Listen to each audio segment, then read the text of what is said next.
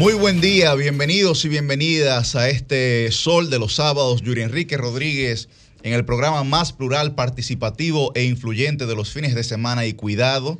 Este es el Sol de los Sábados con el Dream Team de la Radio Nacional. Muy buen día, Milicen Uribe, Liz Mieses, Don Cristian Cabrera. Buen día para Susi, Aquino Gotró. Muy buenos días para Roselvis Vargas. Buen día para Francisco Guillén Blandino. Recuerden que pueden sintonizarnos a través de nuestras diversas frecuencias, la 106.5 FM para Higüey y todo el Gran Santo Domingo, la 92.1 FM para todo el Cibao, la 94.7 FM para el sur y el este y la 88.5 FM para Samaná. Asimismo, pueden sintonizarnos a través de el YouTube de RCC Media, donde estamos en vivo a través de solfm.com y evidentemente a través de Telefuturo Canal 23. Muy buen día, muy buen día, Melissa Muribe.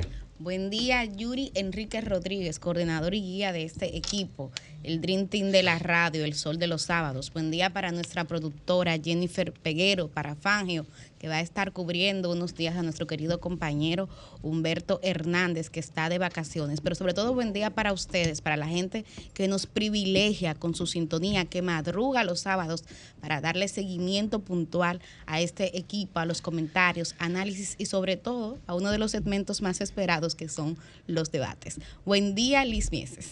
Muy buenos días, buenos días a todo el equipo de Sol de los sábados y buenos días a todas las personas que nos sintonizan cada sábado, que madrugan con nosotros aquí el Dream Team de la radio con un debate siempre de actualidad y, y un poquito a veces hasta de pleito. Buen día, Cristian. Robótico. Buenos días, República Dominicana. Buenos días a aquellos que en sintonía están con este Sol de los sábados en este 15 de abril. Día de bendiciones sí, para sí, muchos, ¿verdad? Sí, Aquellos que le parten el mes en dos, un día donde se supone ah, eh, llueve. Eh, ¿A qué mes? Que le parten el mes. Eh, sí, claro, le parten el mes en dos. Eh, el pago por su trabajo. Claro. Muchos dominicanos que día a día salen a trabajar y hacer de República Dominicana un mejor país. Buenos días, José Luis Vargas. Buenos días, compañeros, y a toda la gente que, como bien dice Liz, madruga, porque aunque esto arranca a las 7, señores, uno tiene que ponerse en pie temprano para estar aquí, pues bien organizado y, y da, dándole la cara y, y, y, nuestras voces a cada uno de ustedes. Buenos días a la gente que ya está con nosotros. Bueno, como bien señalaba Cristian, hoy es 15 de abril. Ay, sí. El año avanza, ¿verdad? Yo creo que un poco más rápido de lo esperado. Pues y... puede avanzar un poco más rápido todavía. Sí, sí, Oye, ya fue Valentín, puede, carnaval, puede llegar diciembre un poco más rápido ya, ¿no? Perfectamente. No, no hay problema con dicen, eso. aguanta que falta poco. falta, falta, un año todavía. Falta, falta, ¿verdad? Yo no tampoco. Cuando tú lo ves, dices, bueno, como Abel, eso solo como Abel, ¿verdad? Bueno, sí. El, en voz eh, de Cristian. Exacto. No, por eso digo yo.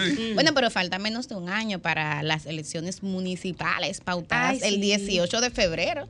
Ya, señores, tendremos bueno, el ahora el 24 de, de abril, Liz, el día de los el día, ayuntamientos. el día de los ayuntamientos sí. y cumplen un año más de, de, haber tomado posesión las autoridades municipales, ¿no? Correctamente. Bueno, sí, se colocan hasta solo un año. domingo, eh, no este, sino el de arriba, el día de los ayuntamientos, donde todas las alcaldías hacen su Creo rendición lunes, de. Lunes, perdón. Mm.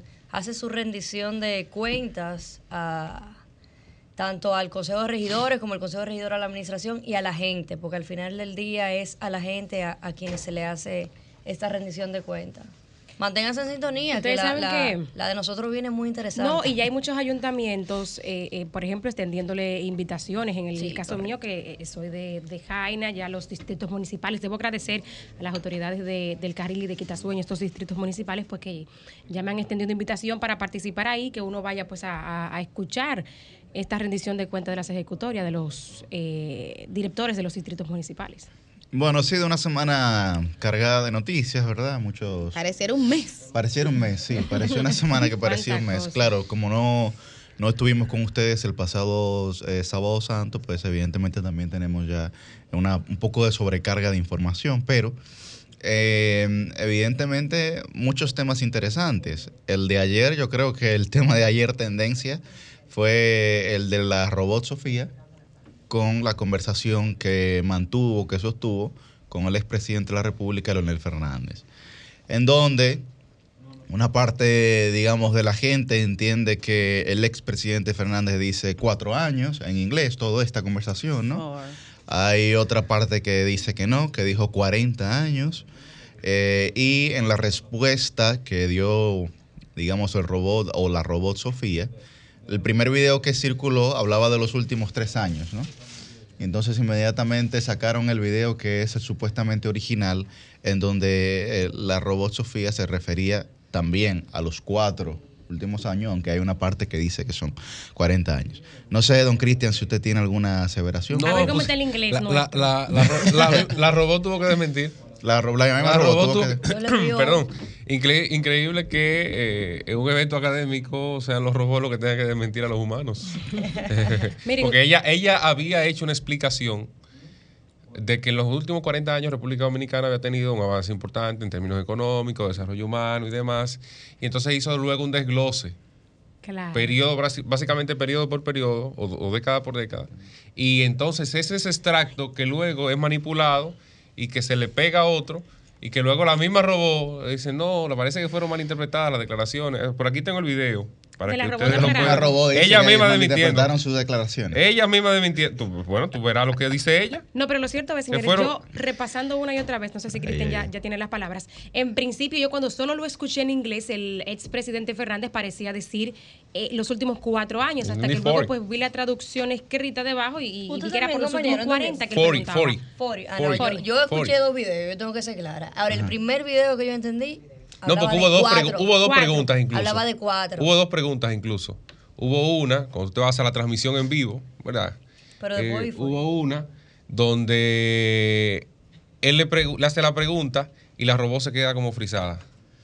No responde. Mm. Épico, señores. Y Ustedes vieron ese momento tan expectante que el presidente se quedó ahí como. Yo creo y luego, ¿qué hago? Y luego entonces como que sigue la conversación con otro tema y le repiten la pregunta, parece como que había sido un tema, no sé, del equipo técnico.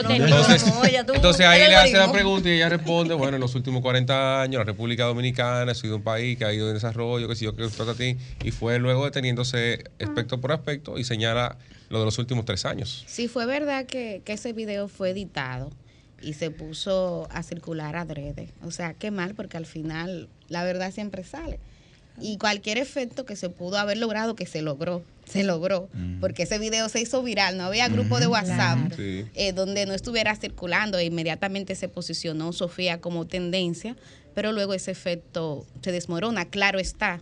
En una época donde lamentablemente las fake news abundan, los estudios que se han hecho desde la comunicación demuestran que irónicamente, mientras más falsa es la noticia, más la gente la cree.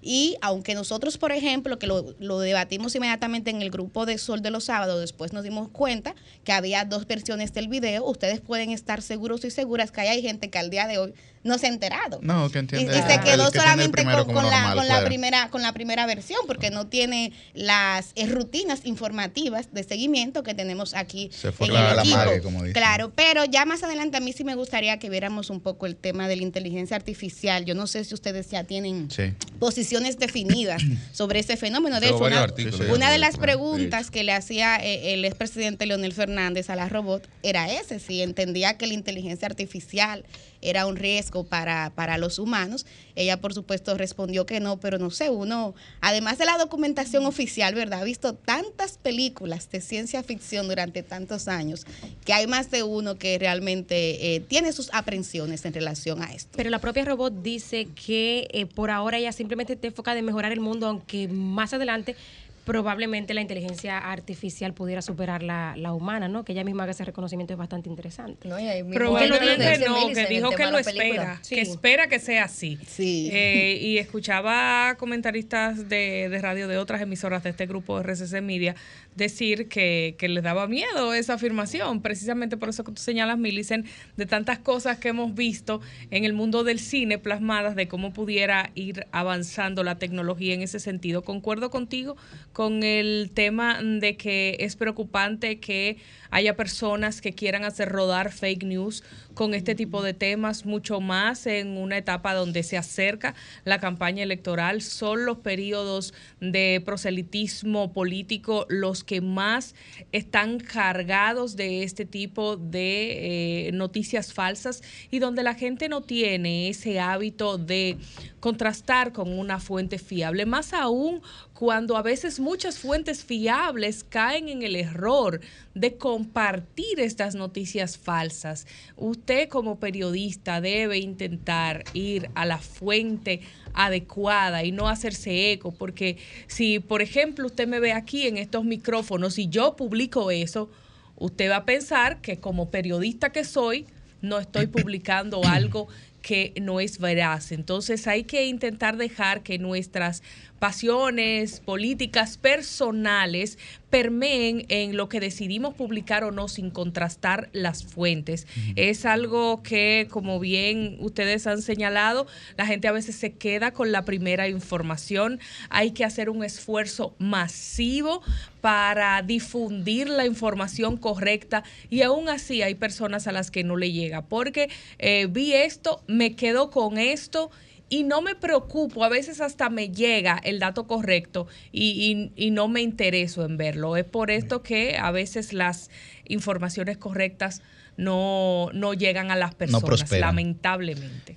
O sea, bueno, no. enfrentaba ya Sí. No, no, lo tire para adelante. Así No, porque él puede, él puede saber más o menos cómo se entendió ahí. Pero sí decirles, para saludar a Frank, que de manera oficial el equipo de prensa del expresidente Leonel Fernández desmintió ese video y mandó una versión donde como señalaba el compañero Cristian, el compañero Yuri, pues se habla de 40 years, no sí. Incluso la misma robot diciendo, eh, sé que dije algo que tal vez no se entendió. Se la pusieron a ella misma a, aclarar. Bienvenido, Francisco bueno, Muchísimas gracias, muy buenos días. Sí, eso es correcto. Buenos días al pueblo dominicano, buenos días a nuestro equipo técnico, a todos nuestros compañeros, a nuestro coordinador. Eh, efectivamente, nosotros estuvimos allá como hemos estado en los otros foros globales que se han realizado en, este, en este espacio. Que quede claro. Eh, que vale decir, es una iniciativa interesantísima que nada tiene que ver con la política. Y eh, vale destacar que ya, ya este es el cuarto foro global que se realiza en Casa de Campo, como una iniciativa académica para discutir los temas que afectan y preocupan a todo el mundo y a la República Dominicana como un país ya insertado en eh, lo que es esta, este esquema de globalización que se viene desarrollando hace varias décadas. La, el primer foro global, señores, y, y esto es importante que lo destaquemos para llegar al punto que estamos discutiendo, fue sobre los efectos de la pandemia y del COVID y cómo tratar los efectos post pandemia. En este evento participó la vicepresidenta de la República, Raquel Peña. Luego se hizo un segundo, un segundo foro global, porque se están haciendo dos por año, que trató sobre la cumbre de las Américas y los retos del hemisferio. En esta cumbre participó el canciller de la República, Roberto Álvarez. Posteriormente se hizo un foro global sobre las criptomonedas y el futuro del dinero. Ya vemos que son los tres primeros foros temas que inquietan y preocupan a la humanidad en su totalidad sin eh, distinción de país, sin distinción de banderías políticas ni de posición socioeconómica. Este cuarto foro trató sobre la inteligencia artificial para determinar de antemano si la inteligencia artificial es una amenaza o es un, eh, un, espacio de oportunidad, una herramienta para el desarrollo. Y expertos internacionales, incluso eh, altos ejecutivos de, AI, de Microsoft, participaron para, para tocar estos puntos.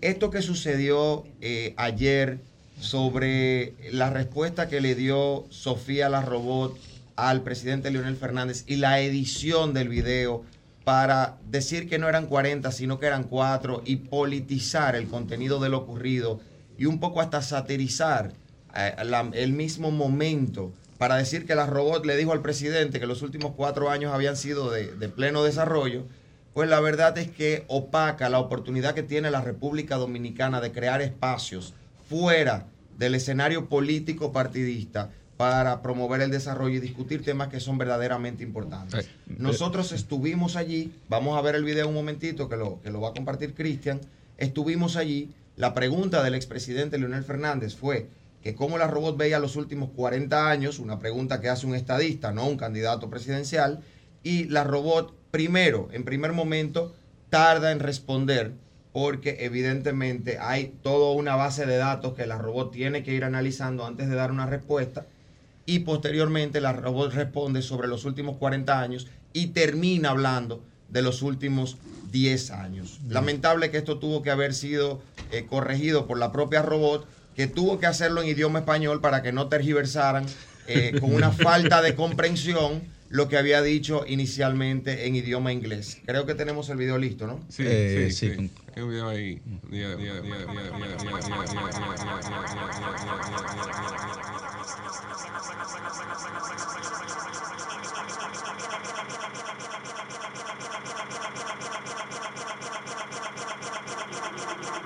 Vamos, vamos a intentar eh, mejorar, mejorar el audio del, del video, pero es importante señalar que Millicent y, Susi decían, bueno, uno ha visto tantas cosas en películas que con el tema de la inteligencia artificial puede generar algún tipo de temor. No hay que esperar a la película, por ejemplo.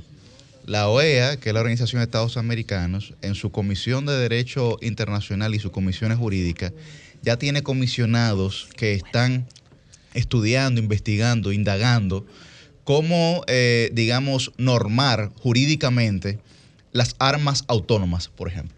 Por ejemplo. Las armas autónomas, por ejemplo. O sea, eh, cuando, porque aquí, cuando se habla de un dron, eh, para poner un ejemplo más llano que la gente pueda comprender, cuando se habla de un dron no tripulado, que es un arma, digamos, de ataque, en el que nadie lo va dirigiendo supuestamente a bordo, físicamente dentro del dron, pero para usted dirigir un dron, usted tiene que tener 60 gente sentado en una oficina sentado en una oficina. O sea, y dentro de esas 60 personas, usted tiene que tener tres pilotos. Las tripulaciones son más grandes. O sea, correcto, son más grandes incluso. Pero ya la OEA ha dado otro paso, como muchas organizaciones internacionales, sobre este tema y ha comenzado a articular normativas jurídicas sobre eh, armas autónomas, completamente autónomas. Entonces, eh, creo que no, no tenemos que esperar la película, ¿verdad? Para entender lo que, lo, que, lo que está ocurriendo con ese tema. Pero bueno, aclarada la situación.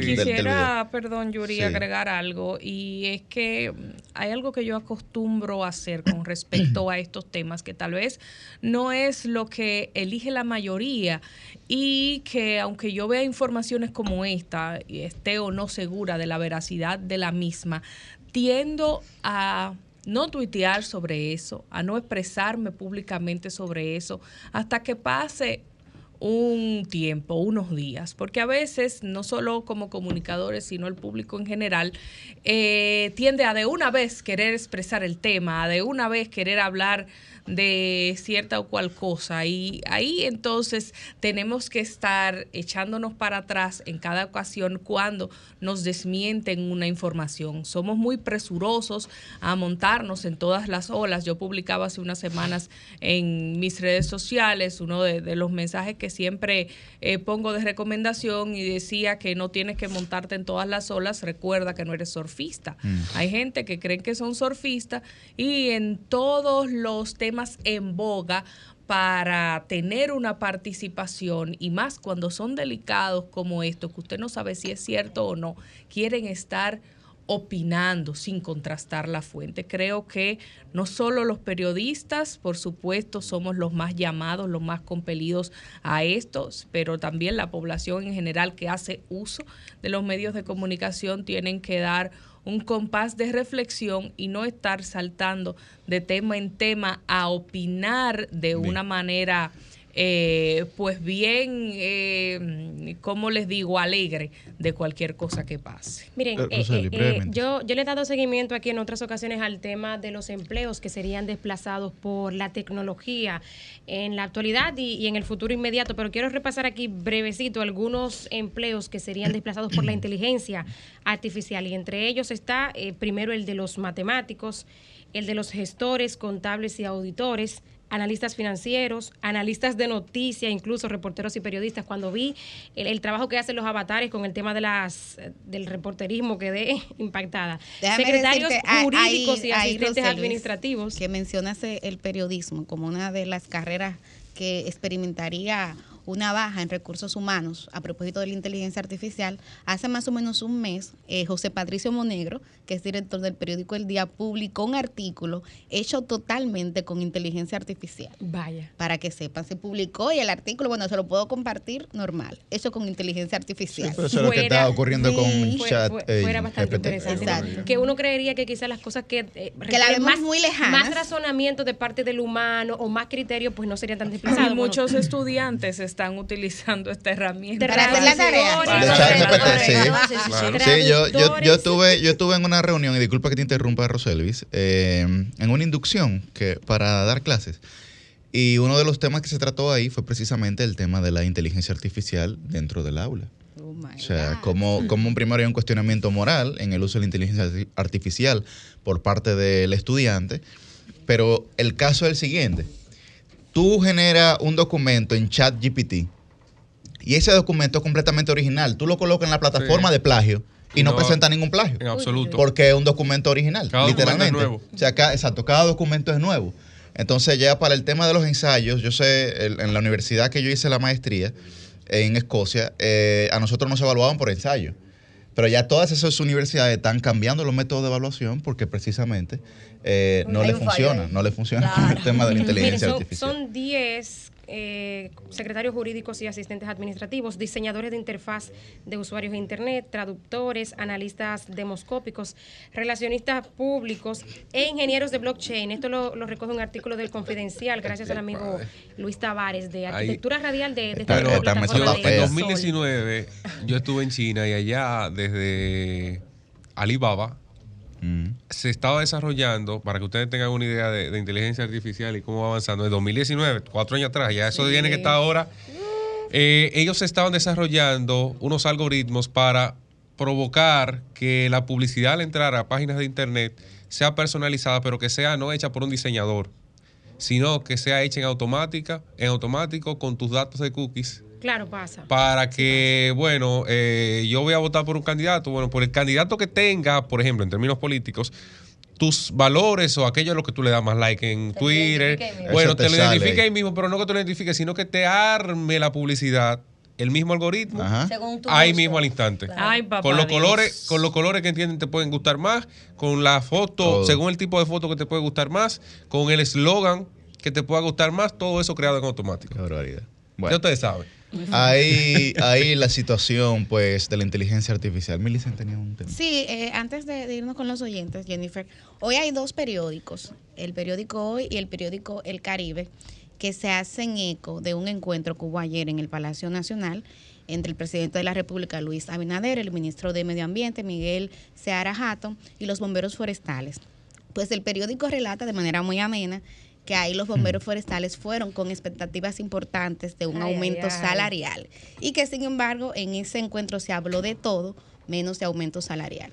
Nosotros acabamos de como país vivir una crisis en cuanto a incendios forestales que nueva vez puso de tapete la debilidad que tenemos en términos institucionales para hacer frente a un problema que mucha gente verá lejano, pero que yo aquí en Sol de los Sábados contaba cómo en el Foro Económico Mundial de Davos se identificó el tema medioambiental como uno de los sectores donde hay mayor riesgo para la humanidad en los próximos 10 años. Entonces yo creo que amén de cualquier esfuerzo que se esté haciendo, y yo entiendo que ese encuentro de ayer lo que buscaba era justamente apagar el fuego que hay eh, en la opinión pública, en medio ambiente, o sea, la intervención de la figura presidencial en ese tema, así lo buscaba, yo creo que también era justo que se tomara en cuenta. Son 192 bomberos forestales. Ahí estamos viendo algunas imágenes. Señores, son héroes y heroínas realmente porque trabajan a, mano pelada. Son 192 insuficientes, por supuesto. Y bueno, eh, los salarios van entre los 10 mil y los 17 mil pesos. Pero la, son pocos los que llegan a ganar 17 mil pesos. En cuanto a los técnicos, ahí sí ya es un poquito más alto, es 35 mil. Cuatro ganan 50 mil y el jefe de los bomberos, que es Jerónimo Abreu, un señor eh, sumamente ameno, dedicado, apasionado, pues entonces él es el que tiene un mejor sueldo porque gana 100 mil. Yo quisiera de verdad hacerme eco, porque este tipo de gente son las que no encuentran a veces eh, espacio en la opinión pública para que se reconsidere esa decisión. Ayer se le anunció un bono, pero parte de lo que también decía el periódico, en este caso el periódico El Caribe, es que no se dijo de cuánto iba a ser el bono y cuánto tiempo iba a durar, si iba a ser fijo o si iba a ser permanente o iba a ser un poco esporádico.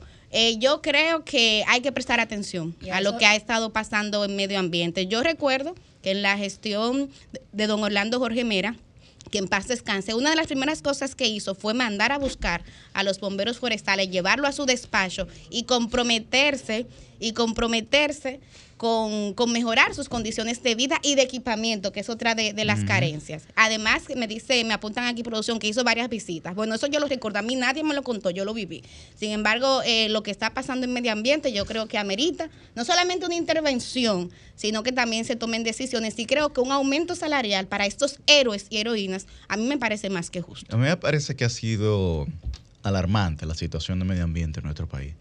Lo que pasa es que es un, es un área, es un ministerio eh, al que la gente no le dedica la importancia que debería. Porque nosotros, primero, como país insular, eh, estamos en el top 10 de los países, entre los primeros 10 países más vulnerables a catástrofes naturales, por ejemplo, a catástrofes eh, extraordinarias naturales. Pero nadie le presta la atención que debería al Ministerio de Medio Ambiente. Y lamentablemente, lamentablemente, la gestión actual ha sido extraordinariamente deficiente. ¿Por qué razones las desconocemos? Pero la principal discapacidad que puede tener un ser humano y que puede tener un gestor público es la indiferencia. Y nosotros, eh, o por lo menos yo, he valorado eh, que la actitud mostrada en muchos casos ha sido de indiferencia de indiferencia. Porque cuando usted entiende que la verdad es la principal arma política, usted habla con la verdad. Cuando se generaron los incendios, primero eh, comenzó una línea discursiva sobre terrorismo ambiental. Bien, ok, no hay problema. Eh, se sometieron una serie de personas a la acción de la justicia. Perfecto. Pero continuaron los incendios. Entonces, hay un factor natural que está afectando a la República Dominicana al que no se le está poniendo el ojo y se quiere responsabilizar de eso a la parte humana, que no necesariamente es real. Pero yo tengo información que alguna de la gente que supuestamente prendió fuego en una de las áreas naturales es del propio partido de gobierno. Eso te lo puedo confirmar. periódica y un año de garantía económica le dieron Oye, es, del es, del propio partido de gobierno. Dirigente de este partido. Sí, y funcionario. Un año funcionario. a ese ciudadano. Estamos hablando... Un, millón de pesos de presentación periódica. Estamos hablando de, una situación... Como garantía económica. Claro, estamos hablando de una situación que no, que no va a mejorar simplemente por el hecho de entender que, que porque se dé una declaración digamos, que, quiera rebatir la realidad, va a cambiar. Y no, no es así. Entonces yo creo que el tema medioambiental hay que ponerle mucha mayor atención. Ha seguido el dragado de los ríos, ha seguido el corte para carbón de los árboles, ha seguido eh, el mal uso del suelo. El Ministerio de Medio Ambiente tiene que hablar con los ayuntamientos para los permisos de uso de suelo. O sea, hay una serie, eh, digamos, de factores que atañen al Ministerio de Medio Ambiente que yo creo que no se le ha dado la responsabilidad eh, y, la, y la seriedad, sobre todo, necesaria para actuar. Y deben adoptar una mejor conducta. Vi una entrevista que se le hiciera vía telefónica en un programa radial de República Dominicana a un viceministro del Ministerio de Medio Ambiente y la actitud en todo momento fue de esto, de decir que eran cosas políticas, que eran personas que antes trabajaban en el sector, que antes en gestiones anteriores eran empleados del gobierno o demás, y ahora eran los que estaban eh, actuando en detrimento del medio ambiente. En ese momento la persona habló de, de, las dunas y le hablaron de los incendios y fue totalmente una actitud defensiva incorrecta de parte de eh, una vocería institucional, eh, porque si un miembro tan importante, tan vital de un ministerio como es un viceministro, no es capaz de hablar de manera sincera, de ir a la defensiva como si estuviera en campaña electoral, no separando Estado no separando un partido en, en, una situación de proselitismo, de campaña, entonces así no puede avanzar un país. No admitió ningún error de parte de, del ministerio, todo lo justificó y no fue capaz de poner una actitud eh, pues de conversación, de diálogo con las personas que le estaban entrevistando. Si esa es la forma en la que se van a comportar las supremas autoridades de ese ministerio, veo que estamos muy mal. Y es lamentable porque el sector medioambiental en este país es uno de los pocos sectores organizados y que presenta regularmente propuestas eh, para cualquier tipo de situación medioambiental que se presenta. Es decir, el colectivo medioambiental aquí está muy bien representado, está muy bien organizado. Los grupos, pudiéramos mencionar el grupo Jaragua, ¿no? O sea, hay, hay una serie de profesionales comprometidos con el medio ambiente que yo creo que lo que hay que hacer es aprovechar. Y que y ojo, porque eh, eh, comenzamos el programa señalando que este es un año, que bueno, que ya la ruta electoral arrancó, pero el tema medioambiental, Yuri y Susi, es uno de los temas en los que la sociedad dominicana más ha avanzado. Mm. La conciencia medioambiental aquí, este pueblo tiene más de 20 años movilizándose exitosamente alrededor de la producción y de la, de la preservación más bien de sus áreas protegidas. Entonces, como aquí lamentablemente todo es un tema político. Y que ha sido una lucha, ¿eh? El tema de defender las áreas protegidas en cualquier, y eso claro, con responsabilidad uno lo dice, en cualquier gobierno. Y siempre ha sido, ha sido una lucha. ¿eh? y una lucha que genera consenso. La mayoría de la población está de acuerdo en que hay que hacer las cosas bien y proteger los recursos. Así que, Pero es que dependemos de eso. Esto es un país que depende de sus recursos naturales. Entonces, ¿qué vamos a hacer? Lo vamos a hipotecar. Yo creo que, que al menos mientras medio ambiente se pone las pilas y hace quizá lo, lo deseable y, y, no, y lo que dice la ley. Por lo menos hay que, que, reconocer que unas 49 personas han sido sometidas por estos procesos, incluyendo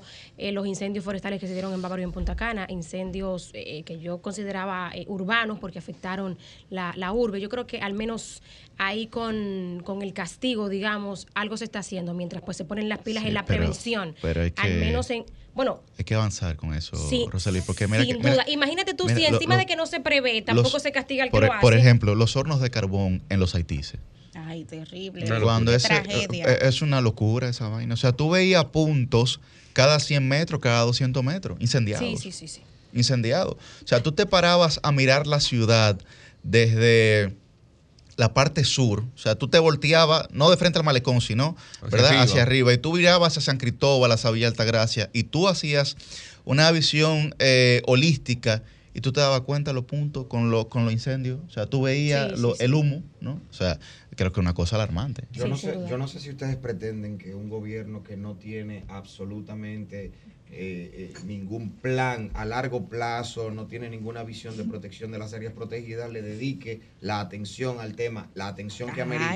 Señores, estamos hablando de un gobierno que nombró un ministro que dijo que no sabía nada de medio ambiente, que no ha perseguido ni sancionado a quienes se han llevado de encuentro nuestros recursos naturales y que por supuesto todas las, las, voces autorizadas en materia de protección medioambiental y de sostenibilidad ambiental se han pronunciado en contra de esta gestión del Ministerio de Medio Ambiente y el gobierno no hace absolutamente nada. El Ministerio de Medio Ambiente se ha convertido en este gobierno en un centro de cumplimiento de compromisos eh, laborales, digamos, en un sitio de nombrar compañeros para que cobren un cheque, para que realicen un trabajo de manera precaria, con pocas herramientas y lamentablemente eh, ni el gobierno tiene una visión clara de cómo proteger el medio ambiente, ni el ministro sabe absolutamente nada de eso. Lamento mucho destruir sus esperanzas, pero mientras Luis Abinader y esté en el gobierno dirigiendo desde el Palacio Nacional, el medio ambiente en la República Dominicana no va a ser un tema prioritario. Y basta con tomar el ejemplo de la Ley de Estrategia Nacional de Desarrollo 1-12, que establece lineamientos muy claros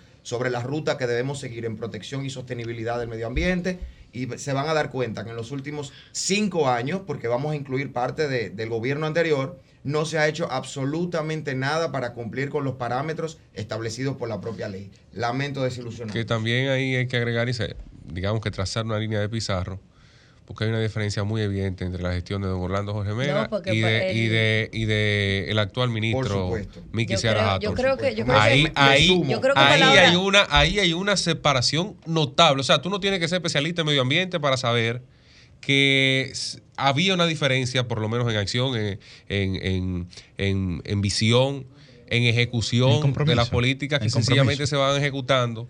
Y tú no me vas a decir a mí, bueno, eh, es el personal. Porque si ahí hubo alguna, algún problema con el personal es derivado de una mala administración, una mala gestión, porque si tú sacas a la gente que te está funcionando o que le funcionó a otro, porque quizás tú no sepas manejar, porque quizás no es tu gente de confianza, que es comprensible hasta algún punto, bueno, pues entonces tú tienes que por lo menos asimilar que hubo una gestión anterior que pudo hacer un trabajo decente y que indiscutiblemente también de cerca usted tiene que o igualarse o superarlo. Porque se supone que aquí la, la tendencia debe ser siempre a mejorar no a, una reversa, no a dar hacia atrás. y eso, y, eso debe tomarlo en consideración. Y me quiero sumar a tu comentario, ya, que hice una aseveración tan, tan firme con respecto al tema, quiero sumarme a tu comentario y aclarar. Eh, don Orlando Jorge Mera ocupó la más alta posición en el Ministerio de Medio Ambiente, encabezando esa cartera, y él, en términos personales, y su equipo, hicieron un trabajo comprometido desde el Ministerio de Medio Ambiente, no porque el gobierno tuviera clara lo cual recoge completamente tu comentario anterior cuando dijiste perdón, yo sabía que tú venías con esa, no, no, que había que ser especialista en medio ambiente para ser ministro, o sea, te estás rebatiendo lo que dijiste anteriormente. No, yo no dije que había que ser especialista. Que Ustedes son especialistas tergiversando comentarios y editando videos. Lo que yo dije, lo que. No, no, pero el propio ministro actual, que fue lo que dijo Fran, él dijo que él no sabía. Dijo que él no sabía nada de esa materia. Eso es muy diferente a que yo haya dicho que hay que ser especialista. Orlando Jorge Mera quizás no era especialista, pero hizo un gran trabajo. No porque el gobierno del PRM... Qué bueno, qué bueno, qué bueno que lo estás eh, tomando en cuenta, porque no, pasó voy a poder, voy a poder darte la palabra.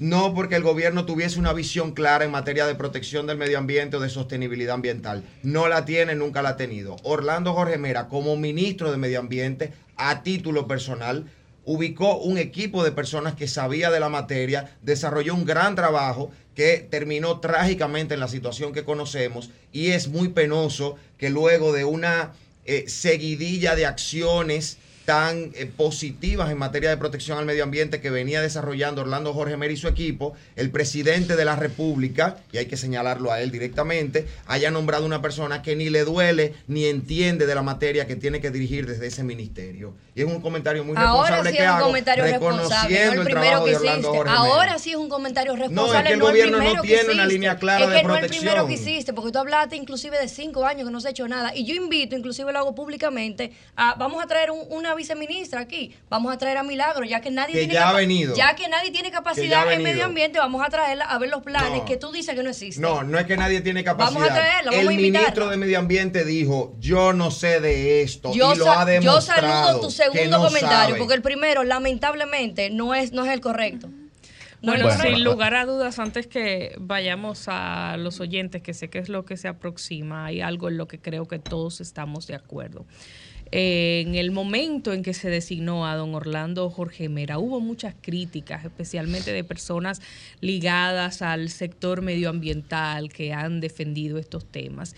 Y don Orlando, lamentable que culminara su vida de esa forma, que ya no dirija los destinos de ese ministerio, pero hay que reconocer que le cayó la boca con su gestión a todo el que le criticó, a todo el que le adversó, que luego tuvo que reconocer la gran gestión y el compromiso que él asumió y que ejecutó a cabalidad en su gestión al frente de ese ministerio. Por eso, en este momento, la diferencia se siente tanto.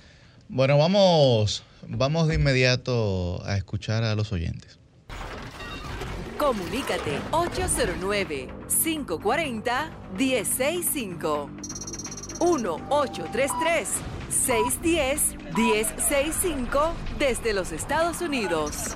Sol 106.5, la más interactiva.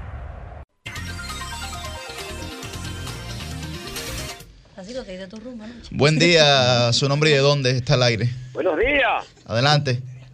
¿Cómo estamos, mi hermano? Muy bien. Dionisio. Estamos bien, oyéndolo a ustedes, me siento mejor todavía. Bueno, maravilloso.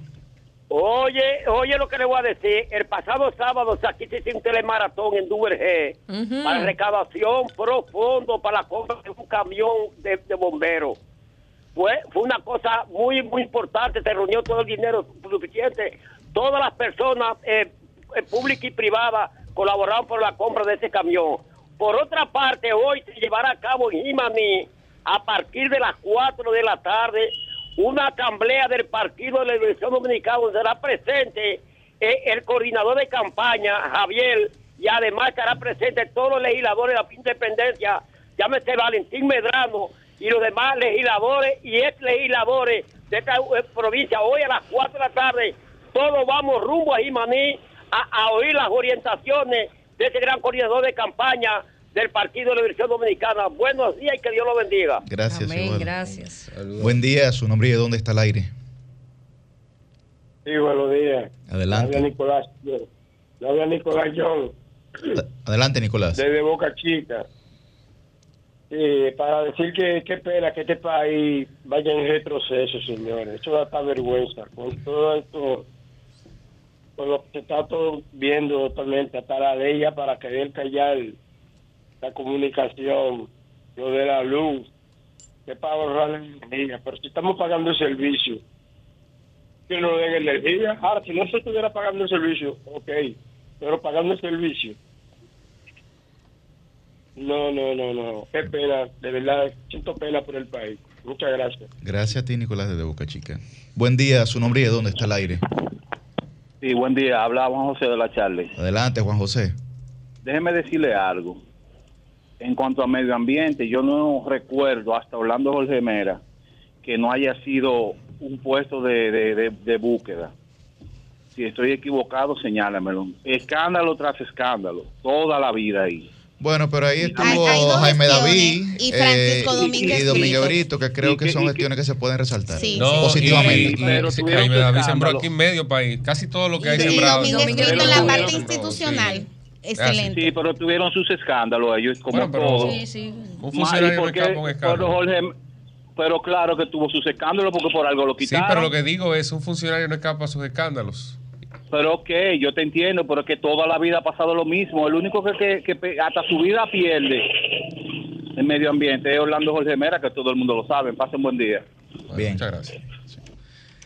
Buen día, su nombre de dónde está el aire. días, Ramón Ramírez Villamella. Adelante, Ramón. Entonces, comprar gasolina para echarle el caso de los tucanos de nuevo. Oye, es fuerte.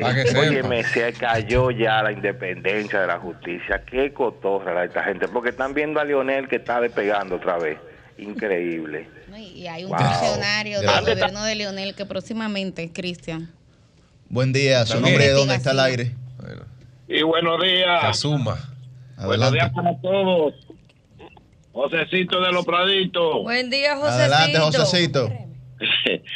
eh, la pena que da es el tiempo que va a durar el PLD fuera. Mira que mira qué guerra tienen con esa encuesta, señores, que salió. Mira la guerra que hay. Señores, yo les voy a decir algo, yo les voy a decir la verdad.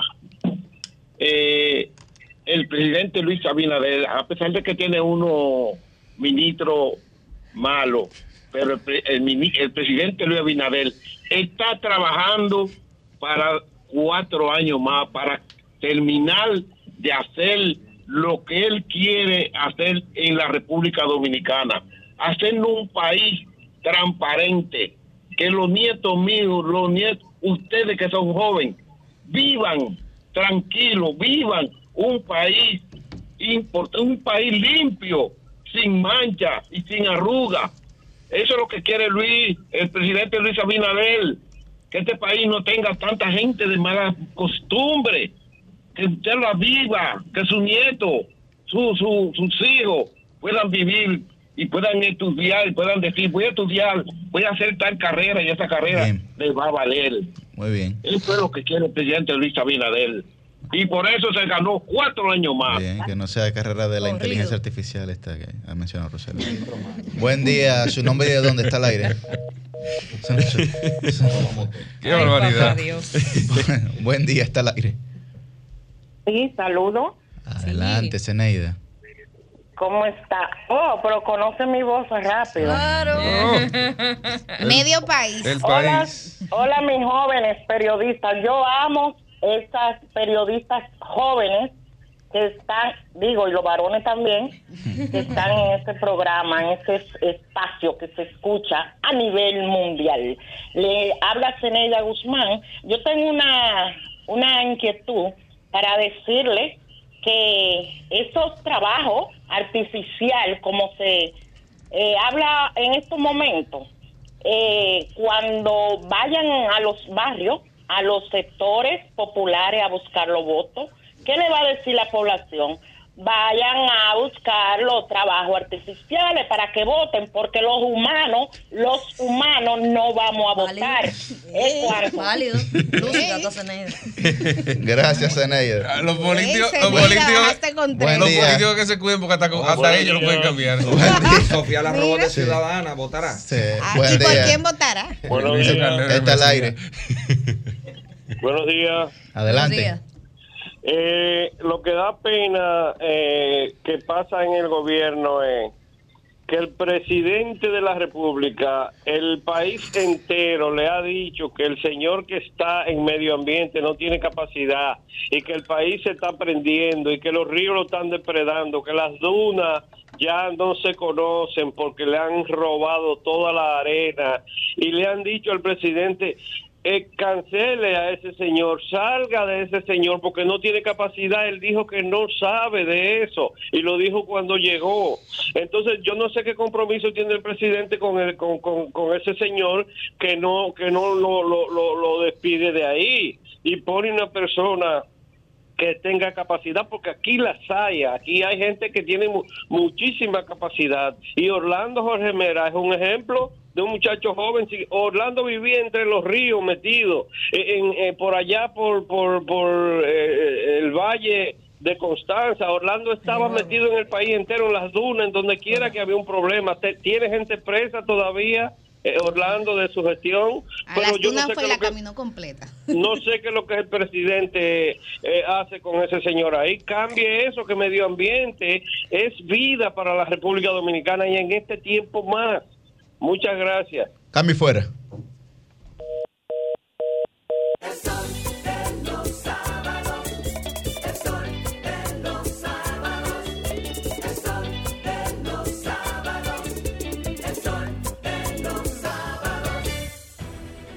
Sol 106.5, la más interactiva. Una emisora RCC Miria. El sol de los sábados, el sol de los sábados, el sol de los sábados, el sol de los sábados. Comentario. Bueno, estamos de vuelta en este Sol de los Sábados y de inmediato iniciamos la ronda de comentarios.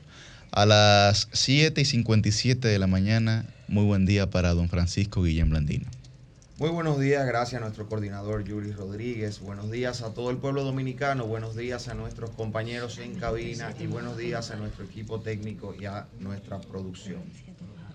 Iniciamos el programa de hoy hablando sobre inteligencia artificial a raíz del, eh, de la difusión de unos mensajes editados y luego la eh, corrección o la aclaración sobre los pronunciamientos de Sofía la Robot. Sofía la Robot es un robot humanoide, es decir, que busca parecerse eh, a los humanos, que cuenta con una base de datos y con unos sistemas de algoritmos que pretenden, eh, ¿verdad? Como un producto de la tecnología de punta más moderna que hay, y de manera más específica de la inteligencia artificial, eh, poder responder, actuar, eh, procesar datos e interactuar como si fuera un ser humano, como cualquiera de nosotros.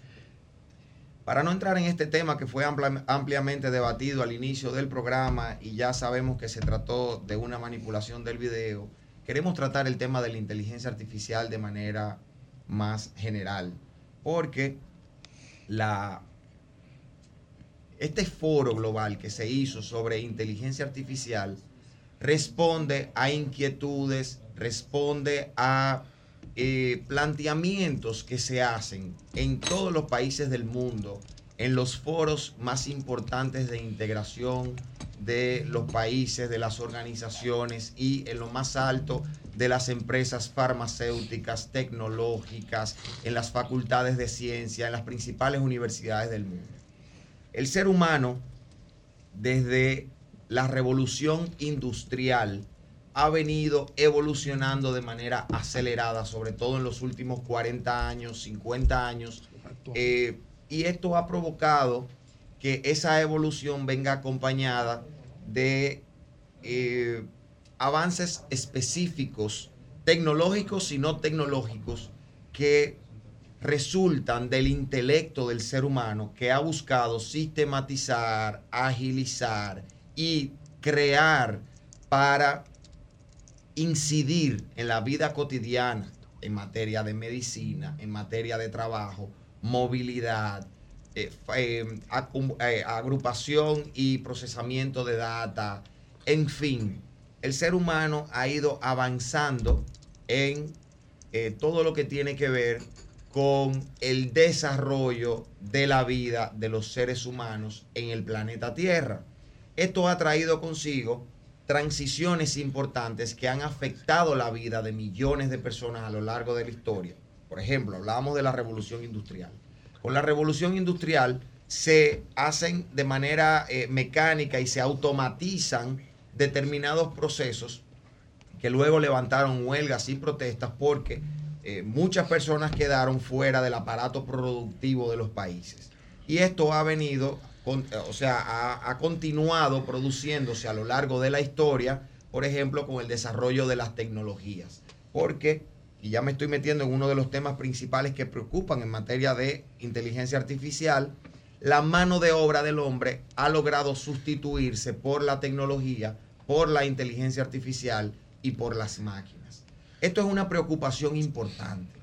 Importante porque esto habla de que el proceso de adaptación del hombre en estos eh, espacios de transformación implican que aquellos que no logren adaptarse y que trabajen de manera rudimentaria y artesanal en un momento y ahora que ocupen posiciones o que tengan trabajos, profesiones u oficios que puedan ser automatizados, pues podría generarse una sustitución masiva de la mano de obra del hombre que incluso abarataría los costos del trabajo, eficientizaría el trabajo que se va a realizar en determinadas áreas y dejaría en la calle a muchas personas que no tendrían cómo generar ingresos. Esta es una de las principales amenazas o peligros que presenta la inteligencia artificial y el continuo desarrollo de las tecnologías. En materia de seguridad pública, eh, ya lo mencionaba Yuri anteriormente, la posibilidad de uso y proliferación de armas a través de las tecnologías y de la, de la inteligencia artificial también es una de las principales preocupaciones. El espionaje, la intervención en temas nacionales de otros países. Por igual, tenemos que considerar que la inteligencia artificial ha venido a facilitar de tal manera el análisis y procesamiento de datos. Creo que eh, Liz también lo mencionaba en un momento y, y Cristian, que ha permitido la creación de contenidos originales a partir del análisis eh, veloz de millones de datos que se encuentran concentrados en diferentes páginas web o en las plataformas virtuales. Y esto, si bien puede ayudar a agilizar ciertos trabajos, no es menos cierto que en materia académica esto va a representar un gran reto porque ya los estudiantes universitarios, los estudiantes de los colegios, en vez de sentarse a analizar, a investigar y a plantear cuestiones desde su intelecto, van a tener la posibilidad de utilizar estas herramientas que van a hacer el trabajo por ellos. Esto va a crear atrofias, esto va a crear profesionales que no van a tener la capacidad investigativa, la capacidad de análisis y procesamiento y evidentemente va a crear una gran brecha en materia profesional. Pero así como se dice una cosa, hay que decir la otra.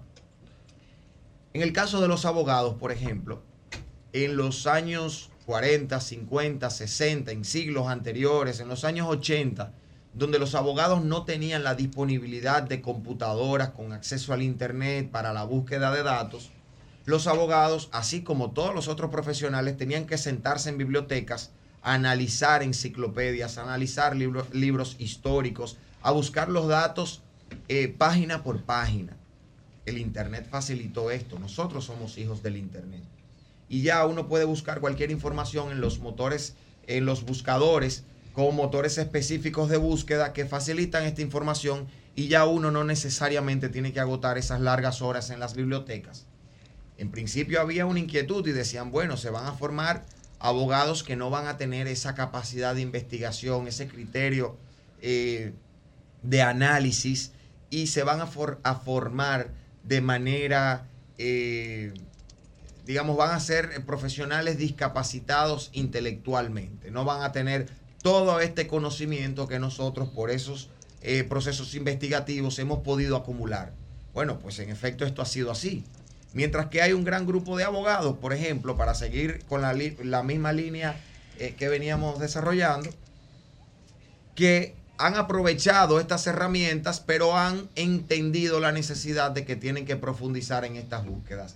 ¿Por qué hacemos este señalamiento? Bueno, porque el proceso de adaptación implica nosotros poder utilizar la tecnología, nosotros poder hacer valer esa tecnología para agilizar los procesos, pero insertarnos en el mercado entendiendo que esa tecnología no nos debe sustituir a nosotros. Tiene que haber un proceso de adaptación, tenemos que montarnos en la ola porque es una realidad y sobre todo tenemos que apuntar a las cuestiones de carácter ético que trae la inteligencia artificial y las nuevas tecnologías. Tenemos que entender la huella de carbono que deja, tenemos que entender los fake news, tenemos que entender que todo esto debe ser regulado eficientemente por los estados. Así que esto es un llamado para que todos los sectores académicos y científicos de la República Dominicana empiecen a ver estos temas con seriedad y empiecen a entender que la República Dominicana es un país que está insertado en el mundo actualizado, globalizado y tecnológico. Cambio y fuera.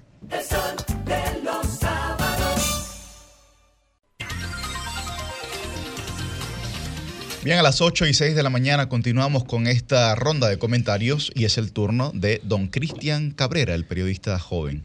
Buenos días República Dominicana, buenos días al país, a todos aquellos que sintonizan este sol de los sábados. Miren, em, dejé pasar en modo alguno la Semana Santa, y digo dejé pasar la Semana Santa porque todos sabemos que es una semana donde eh, la gente está en reflexión, la gente se ha abocado a un ejercicio, bueno, hasta de desacato, pero, pero es parte de la misma dinámica de la Semana Santa, donde estamos en todo, pero en nada. Hay poca supervisión, la gente le da poco caso o presta poca atención a lo que sucede en su entorno, y aunque lo había comentado en otro espacio, vuelvo a hacer el llamado por lo menos para una explicación.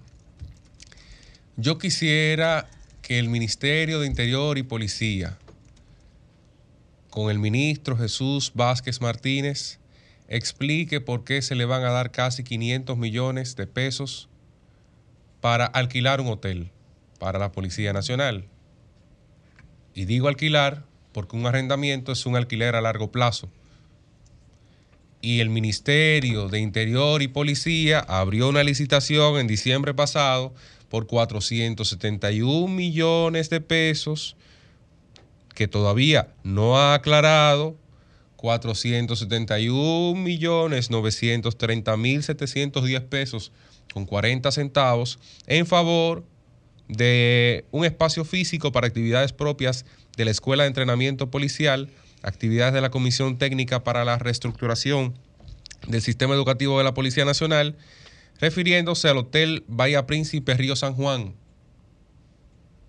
que está eh, bajo la razón social Club Bahía Escondida SRL. Yo no sé, reitero, por qué tiene que dársele 500 millones de pesos casi, que por cierto, ya hay un pago por 117 millones 982 mil pesos en favor de esa compañía eh, por la adjudicación, cuando aquí lo que más tiene el Estado dominicano son terrenos para poder construir una academia militar, una academia policial, una academia de entrenamientos o reforzar la academia de Atillo, reforzar operaciones especiales, generar un espacio adecuado para que los policías, los nuevos policías, entre comillas, sean bien formados. Porque ese fue el segundo escándalo de la semana pasada donde se creó un 911 paralelo, recuerden. Ahora la Policía Nacional tiene un 911 paralelo porque al señor Pepe Vila le dio la gana de hacer un 911. Y tirar por la borda, tragarse y comerse el 911 pasado, porque parece que la atención a las emergencias aquí tiene que ser personalizada o institucionalizada. Bueno, nosotros estamos dando pasos de países no de tercer, mundo, de tercer mundo, no, no, no.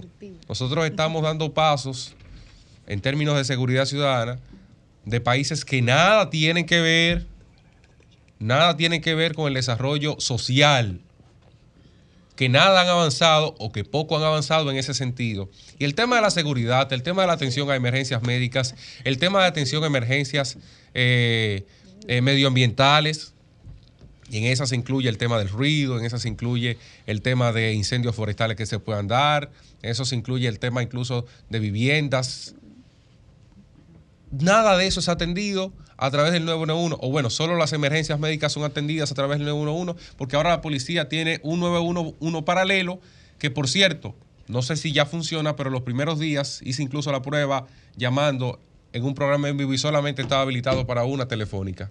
O sea que solo los usuarios de una telefónica en este país tienen derecho a someter una denuncia a través de la Policía Nacional, por lo menos bajo ese sistema del 911 de Pepe Vila que creo que es asterisco 762, una cosa así.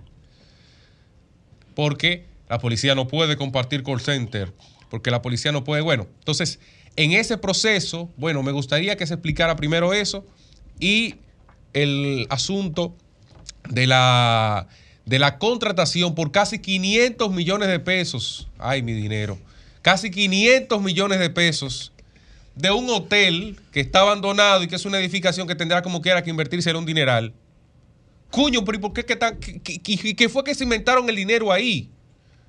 Es que, es que se inventaron ahora unas máquinas para producir el dinero en casa, que parece que no le tienen valor al dinero, que tanto le cuesta a la República Dominicana. Porque el Estado, siempre lo digo, no produce un solo peso. El Estado se nutre de los impuestos que los ciudadanos aportamos a través de cada una de las cosas que consumimos. Pero cuando usted se una cerveza un fin de semana, le deja una borona al Estado. Cuando usted va a comprar una medicina, aunque las medicinas no son grabadas, bueno, pero hay una importación que sí tiene un costo, sí tiene una carga aduanal, que también se le paga impuestos. Y así por el estilo. Eh, póngame ahí una musiquita de primicia. Primicia, primicia, primicia en el sol de los sábados. Miren, la penúltima reunión del comité político del PLD en esa penúltima reunión del comité político del PLD, se le dio un plazo de tres meses a Abel Martínez para que prenda o se vaya. Digo se vaya en el sentido de que no prosiga o se le busque otra salida a la candidatura presidencial de este. Lo digo con una información confirmada de tres miembros del comité político de esa organización política. En un encuentro que se dio en marzo de este año. En el encuentro del Comité Político de marzo de este año, tres miembros del Comité Político del PLD confirmaron a este servidor que en tres meses la candidatura de Abel Martínez o prende, bueno, tres meses contando a partir de esa fecha, o prende o sencillamente no iba a tener, no iba a tener el respaldo institucional del Partido de la Liberación Dominicana, así como otras candidaturas más, pero a niveles menores que ahora pueden estar sujetas a negociaciones, eso no lo sé. No tengo información sobre, sobre posibles alianzas, sobre nada de eso. No, no, no. Me estoy refiriendo exclusivamente al elemento del respaldo a la candidatura de Abel Martínez de cara al proceso electoral presidencial que ha de venir y que, bueno, Abel Martínez ha hecho todo el esfuerzo posible para digamos, encender la chispa en esa organización política. Sin embargo, algunas cosas al parecer no se le han dado. Hay algunos dirigentes que tienen eh, cierta inconformidad con las posiciones que han sido designadas, con el ánimo en el partido, entienden que ha sido relegado a un segundo plano, pero hay un plazo fatal, hay un plazo límite en la organización política. Frente a eso, la reacción de Danilo Medina fue en modo alguno de silencio y la reacción de Abel fue de acuerdo, porque no fue una petición de Abel Martínez, sino fue una petición de varios miembros del comité político que lo pusieron sobre la mesa como una posibilidad. Miren, eh, veamos esta posibilidad. Y en ese proceso, en ese proceso, bueno, pues una buena parte del comité político le dio esencia y eso se validó como un plazo para que Abel Martínez desarrolle en ese proceso su candidatura y si no, bueno, pues entonces buscarle nuevos rumbos al Partido de la Liberación Dominicana. Estoy hablando de algo que sucedió incluso antes de Operación Calamar. Calamar no estaba en el escenario en ese momento. Y estaban otras cosas que, luego han podido condicionar a favor o en contra eh, de esa propuesta de al menos 10 dirigentes del Partido de la Liberación Dominicana que tienen asientos en el comité político. Cambio fuera.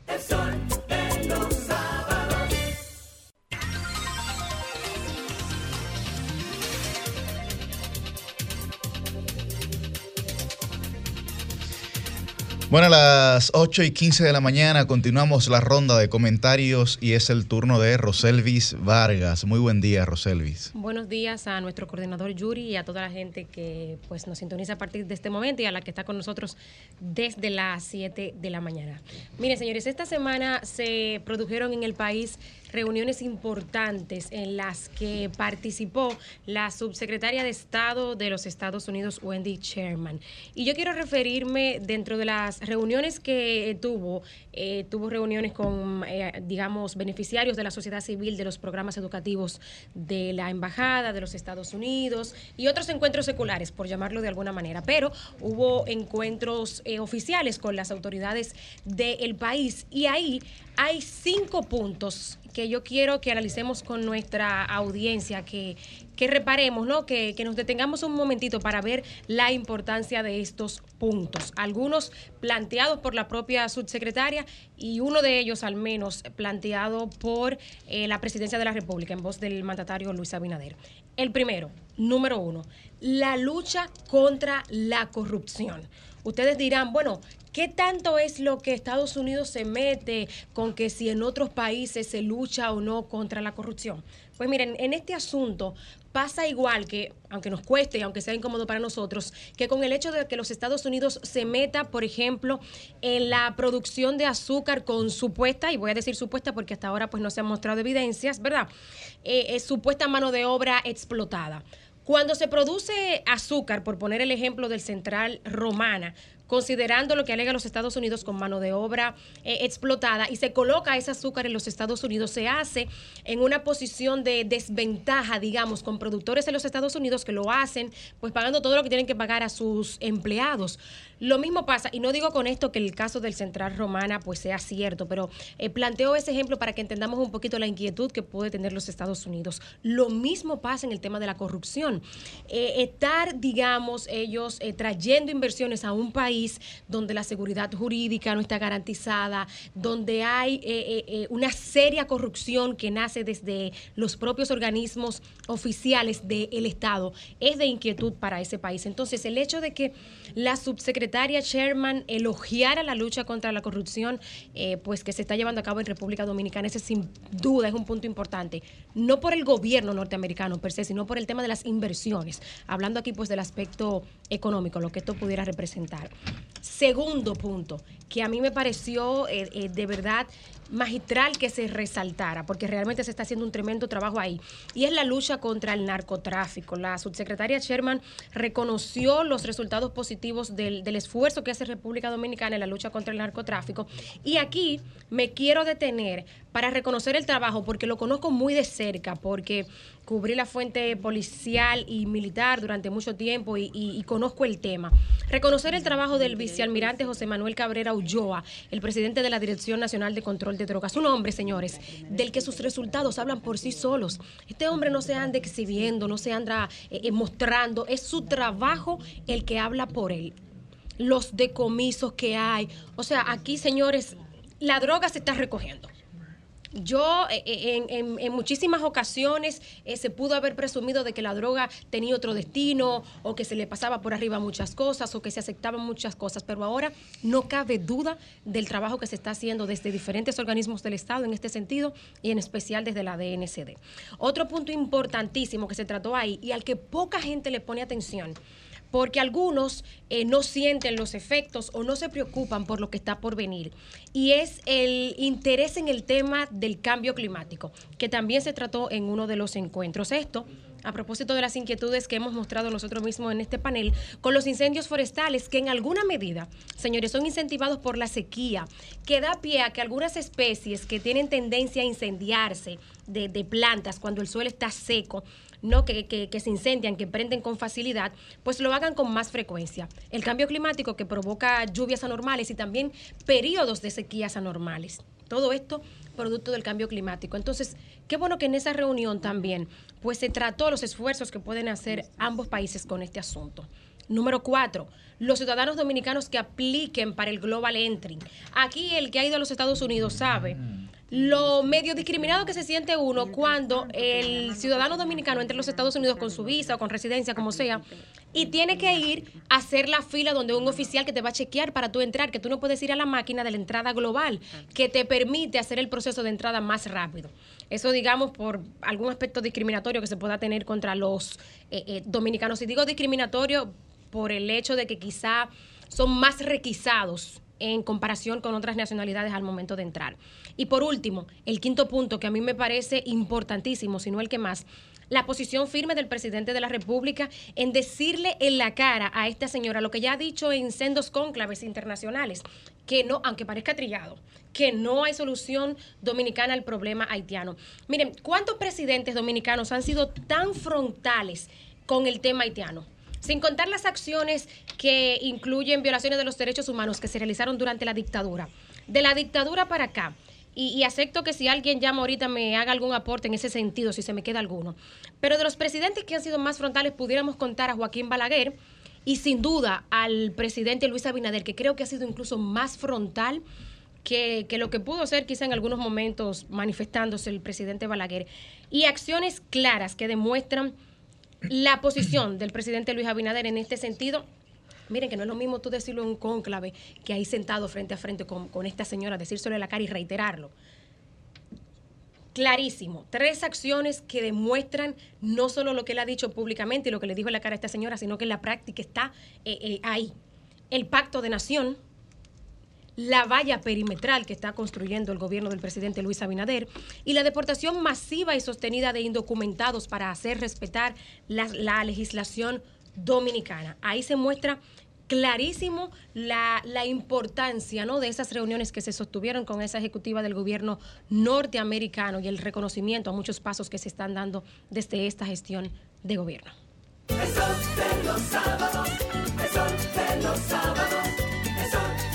Sábados, el sol de los sábados. Bien, a las 8 y 22 de la mañana continuamos con esta ronda de comentarios en el Sol de los Sábados y es el turno de la regidora del pueblo, a la que antes de su comentario queremos felicitar. Sí. Porque fue Un aplauso. Sí, hombre, sí, claro. Su crecimiento. Sí, sí, sí, sí, sí, sí. Designada directora nacional del Departamento Comunitario del Partido Revolucionario Moderno. Muchas felicidades para Liz Mieses en este Con ella nuevo el Capi también, que fue director. Bueno, también de sí, a Orlando Jorge Villegas, que fue designado director de Relaciones Públicas del PRM. Yo creo que la mejor para esa posición, sin duda, porque es una mujer que está metida Sí. en la comunidad Sí, sí, y con acciones 100%. también en, en todo el territorio nacional a través de la Asociación de Regidores, ¿no? De Adore. Así Buen día, Liz Mieses. Muchísimas gracias al equipo de Sol de los Sábados y agradecer también a las personas que nos sintonizan cada sábado por aquí, esta plataforma, con el Dream Team de la radio. Señores, precisamente en consonancia con eso, agradecerles eh, obviamente estas felicitaciones y en consonancia con esto, en mi comentario del día de hoy, que precisamente hace cuatro años decidí eh, participar, militar directamente en la vida política a nivel partidaria. Y hoy no me arrepiento del mismo de haber dado el paso al PRM, que en aquel entonces también me dio la oportunidad de poder desarrollarme políticamente como militante de ese partido, quien también me dio la oportunidad de participar en una contienda interna de la cual salimos triunfadores y hoy en día nos ha, no ha llevado a ser regidora, representante de la circunscripción número uno de la capital, de la ciudad de Santo Domingo. Y hoy no me arrepiento del mismo, ya que me sigue dando ejemplos de que es un partido que le da oportunidad verdadera a la juventud, a las mujeres, con esta designación como gestio- gestora de los comunitarios a nivel nacional por el Partido Revolucionario Moderno. Pero no solamente a mí, sino ver también y aprovecho la ocasión para felicitar a personas como Eli Encarnación, que también está encargada a nivel nacional del Departamento de Eventos, a personas como Mayrelin García, que también fue designada como directora de planificación a nivel nacional por el Partido Revolucionario Moderno. Asimismo, muchísimos otros como Orlando, Jorge Villegas, también Janet Dreyfus, y un sinnúmero de personas, de jóvenes, que son el relevo generacional de la vida política. La verdad es que me da un entusiasmo y me llena de orgullo pertenecer a un partido que verdaderamente da ejemplo de lo que es darle participación a la juventud, a las mujeres. Y más que una felicitación es asumir un compromiso de agradecimiento y redoblar los trabajos que hemos llevado a cabo aquí en el Distrito Nacional, quien ahora será a nivel nacional. Muchísimas gracias al Partido Revolucionario Moderno, a Carolina Mejía, su secretaria general, quien ha sido una verdadera aliada en este proceso, una persona que se ha que ha, demostrado su, su interés de que las juventudes, que las mujeres participemos, con nada más y nada menos que un apoyo de manera inmediata, y al presidente José Ignacio Paliza, quien también, un joven talento de la República Dominicana, quien preside este partido, quien también ha apoyado a esta juventud, que hoy es la juventud política de la República Dominicana. Pasando a otro tema, quiero hablar de, de unas cifras que vi que vi en estos días que presentó ya Luis Rodríguez, quien es director de Portuaria Dominicana. Ya Luis comentaba que unos 802 mil cruceristas han pisado suelo dominicano en los primeros tres meses del 2023. Un 237.44% más que en el 2022. ¿Y qué representa este número? Este número no solamente representa la, incrementar la economía en la República Dominicana, seguir dando números sumamente eficientes en el área de turismo y también conocer una nueva, una nueva etapa que vive el turismo en la República Dominicana, que son precisamente los cruceros, esos cruceristas que vienen a vacacionar, pero que al mismo tiempo hacen una inyección económica a nuestro país ver este tipo de, de- cifras, la verdad es que son muy alentadoras y llenan a uno de, de orgullo de ver un gobierno que se ha enfocado ya no en la recuperación del turismo, sino en seguir incrementando los números que hemos mantenido al día de hoy. Estamos hablando de un 234% por encima del 2022 en los primeros tres meses del año 2023. Casi un millón, señores, de cruceristas para poder seguir incrementando esos números. Ese, ese crecimiento vertiginoso y exponencial en materia de llegada de cruceristas, única y exclusivamente lo que nos trae a nosotros los dominicanos es mayor bienestar económico y mayor bienestar como país. Yo felicito la gestión, aprovecho y lo repito, de Luis Rodríguez bajo la dirección de Portuaria. También felicito la gestión del ministro de Turismo, David Collado. Pero sobre todo, Felicito la gestión del presidente, quien ha tenido una visión de planificación en turismo y lo ha demostrado con números. Cambio y fuera. El sol de los sábados. Bueno, estamos de vuelta en este Sol de los Sábados a las 8 y 32 de la mañana. Continuamos la ronda de comentarios y es el turno de la versátil. Muy buen día para Susi Aquino Gotro. La licenciada, la, licenciada denunciando los males, males, licenciada. La, la, Muchísimas gracias, Yuri. Muchísimas gracias a mis compañeros y compañeras que compartimos esta cabina, una de las más codiciadas, diría yo, que no solo de República Dominicana, sino también del Caribe, los micrófonos de Sol de pertenecientes al grupo RCC Media. Eh, varios temitas para hoy. Vamos a iniciar rápidamente con el tema o con un aspecto dentro de la encuesta Gallup RCC Media y quiero compartir con ustedes una imagen, no quiero entrar en las en los conflictos que se dieron y en las declaraciones que se dieron después, pero sí destacar estos, estos aspectos para quienes nos ven en, en sus casas a través de la televisión. Allí hay un cuadro de las diferentes eh, acciones que la gente valora positivamente del gobierno. Y me llama la atención que en primer lugar está el combate a la corrupción. Eh, debo decir que hay que cuidar mucho, no confundir la llamada justicia independiente con el combate a la corrupción, porque la justicia se supone que si es independiente no puede, eh, se, se le puede celebrar al gobierno que se haya elegido estas personas de este modo, pero no... eh, la población en general pensar que al responder esta pregunta está hablando sobre el sistema de justicia. Si es independiente, es independiente. Lo que debemos ver como combate a la corrupción es lo que deben hacer las diferentes instituciones del Estado para cumplir con la transparencia. Es cierto que aunque ha habido muchos escándalos a lo largo de este gobierno, pues en la mayoría de los casos, no en todos, se han separado a las personas de estas instituciones, se le ha cancelado y demás y se ha tomado acción cuando algo acontece de una manera extraña, que eh, pues no han sido perseguidos por la justicia como se debiera. Sí, eso también es cierto, pero por lo menos se está eh, separando estas personas mientras tanto. Quería hacer esa puntualización allí.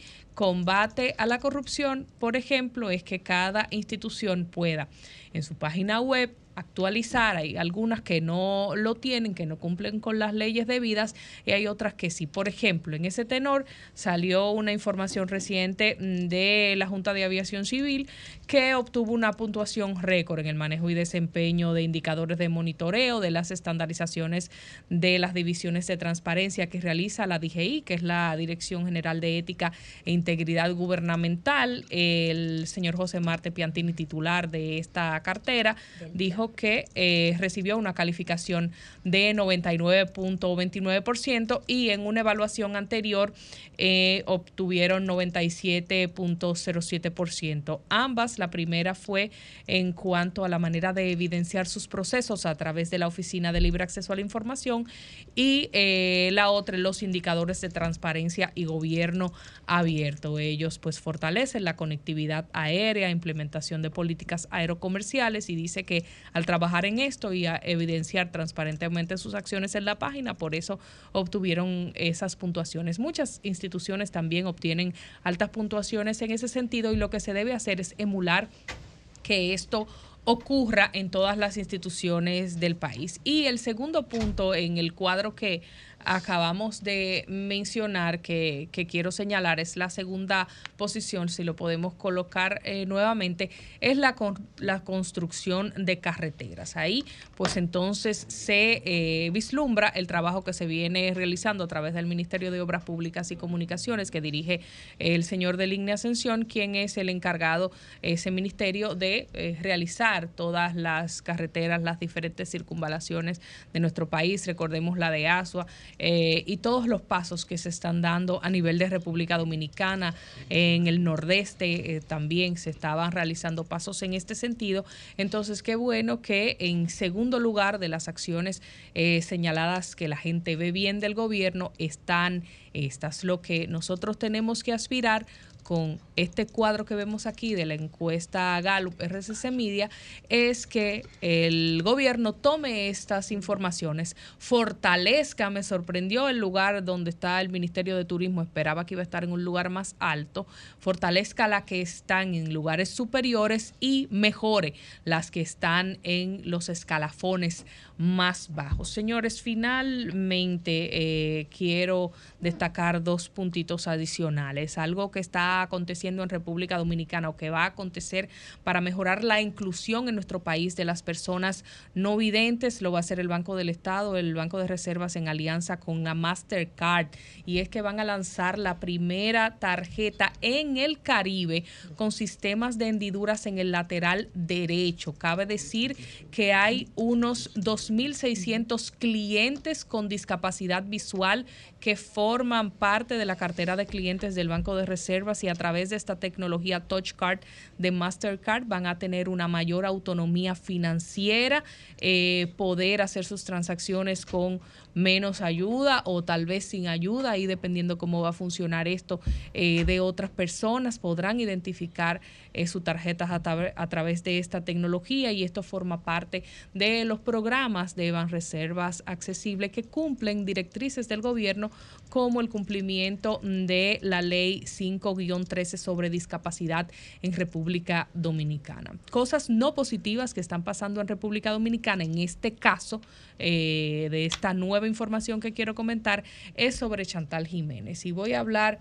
algo muy personal, este asesinato eh, de esta joven de parte de su pareja Jensi Graciano Cepeda eh, ha logrado que uno pierda la paz y discuta con una serie de personas. Yo ayer estaba en el salón de belleza y allí no pude quedarme callada ante alguien que expresó unas declaraciones que las he visto en las redes sociales, la he visto de periodistas, lamentablemente, la he visto de personas que quieren subir los ratings de sus programas a costillas de la tragedia de otra persona.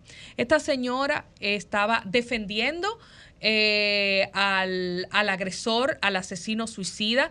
Esta señora estaba diciendo que ella era una chapeadora sin vergüenza, pegacuernos, que ella se buscó su muerte que él era un hombre que tenía su familia y que él también tenía sentimientos y que esto y que lo otro. Como ustedes comprenderán, eh, yo tuve que expresarme al respecto. Y ahí le dije sus cuantas cosas a la señora, como se lo manifiesto a todo el que nos esté viendo en este momento que piense así.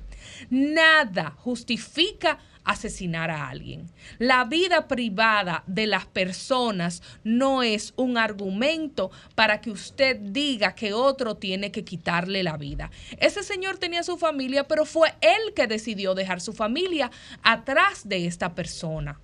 Esos temas no son justificación alguna para esas acciones. ¿O de cuándo acá usted ha visto asesinatos en masa de caballeros por mujeres que digan que después que yo le aguanté hambre y miseria ese hombre, ahora que estén buena, me deja por una operada? Porque eso es lo que más hay aquí. Hombres exitosos que la mujer, después que le aguanta la vida entera, le pare sus hijos, le cuida a sus muchachos, se deguabina físicamente, monetariamente, anímicamente y en todo, entonces la quieren dejar por una más bonita, por una que está toda cirugitada, como se dice popularmente. Y no andan matando a los hombres por eso. Entonces, que esta joven estuviera con él, que estaba casado, que esto y que lo otro, que decidiera dejarlo. Todo eso son argumentos que no deben utilizarse nunca para justificar que el machismo y el nivel de posesión cultural que se tiene en el que se cría a los hombres para poseer a las mujeres como un artículo esté amparando todo este tipo de ideas descabelladas diciendo como esa señora Bárbara hay muchos que vi en las redes sociales especialmente mujeres carajo atentando contra la propia mujer. Debemos de revisarnos iba a sal- saltar con una mala palabra pero me- me la guardé Óigame, nada, nada justifica usted decir que Chantal Jiménez se buscó su muerte.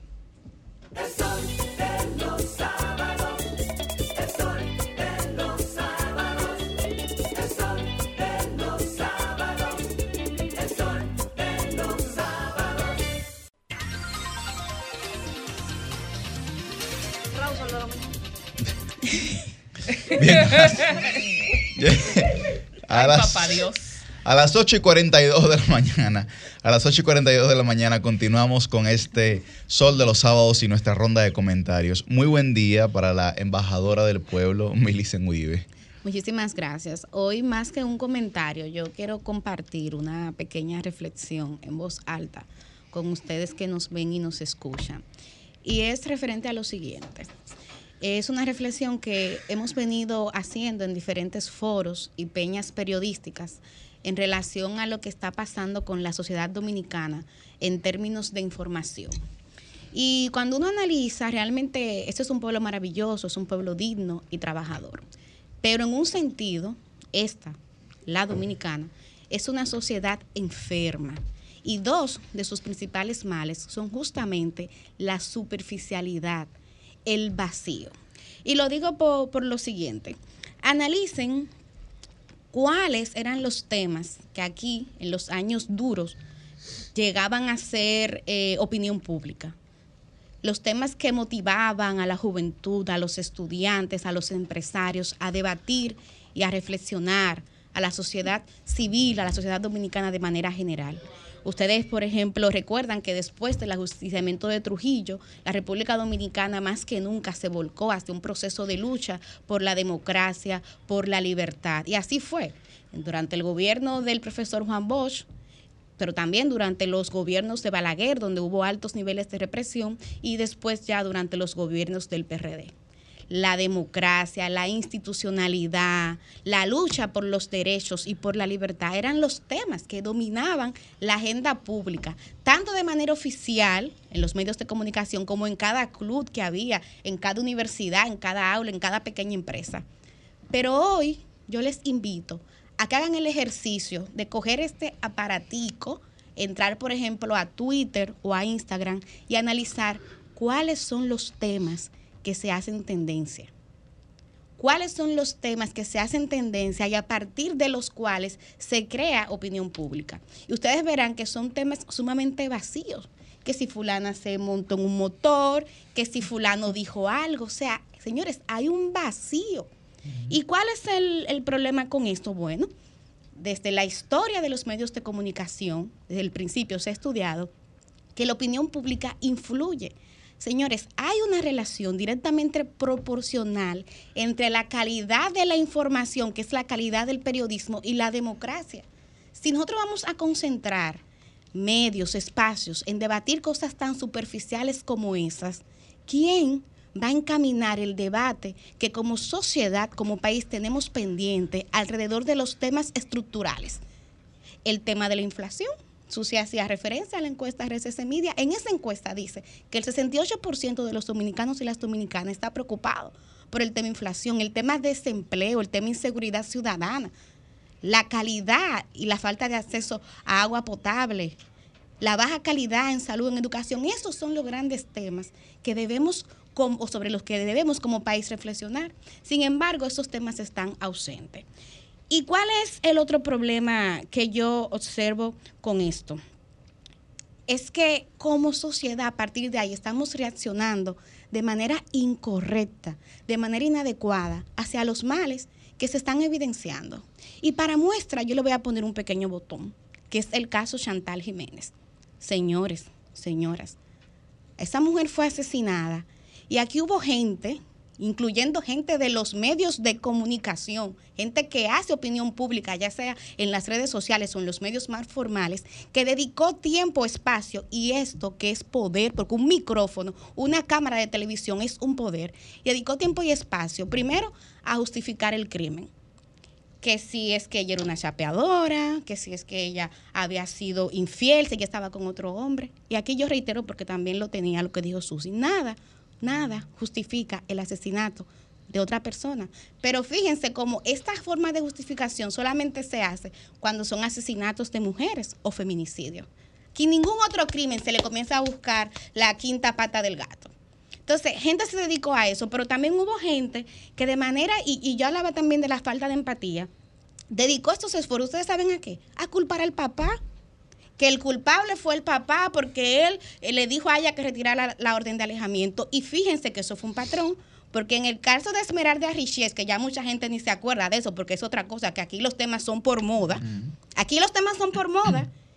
Y, y el debate estructural, el seguimiento estructural no se hace. Bueno, pues yo le voy a decir algo.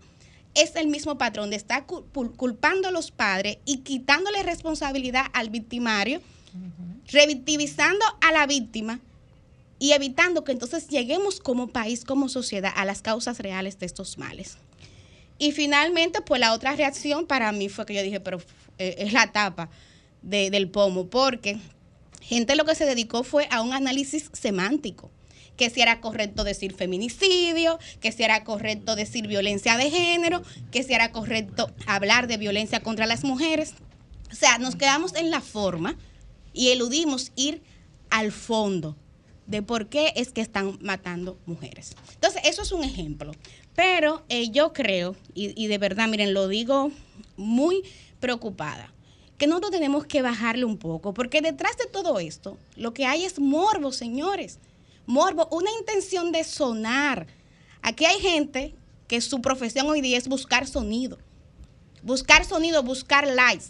Ser viral a costa de todo y de todos y de todas.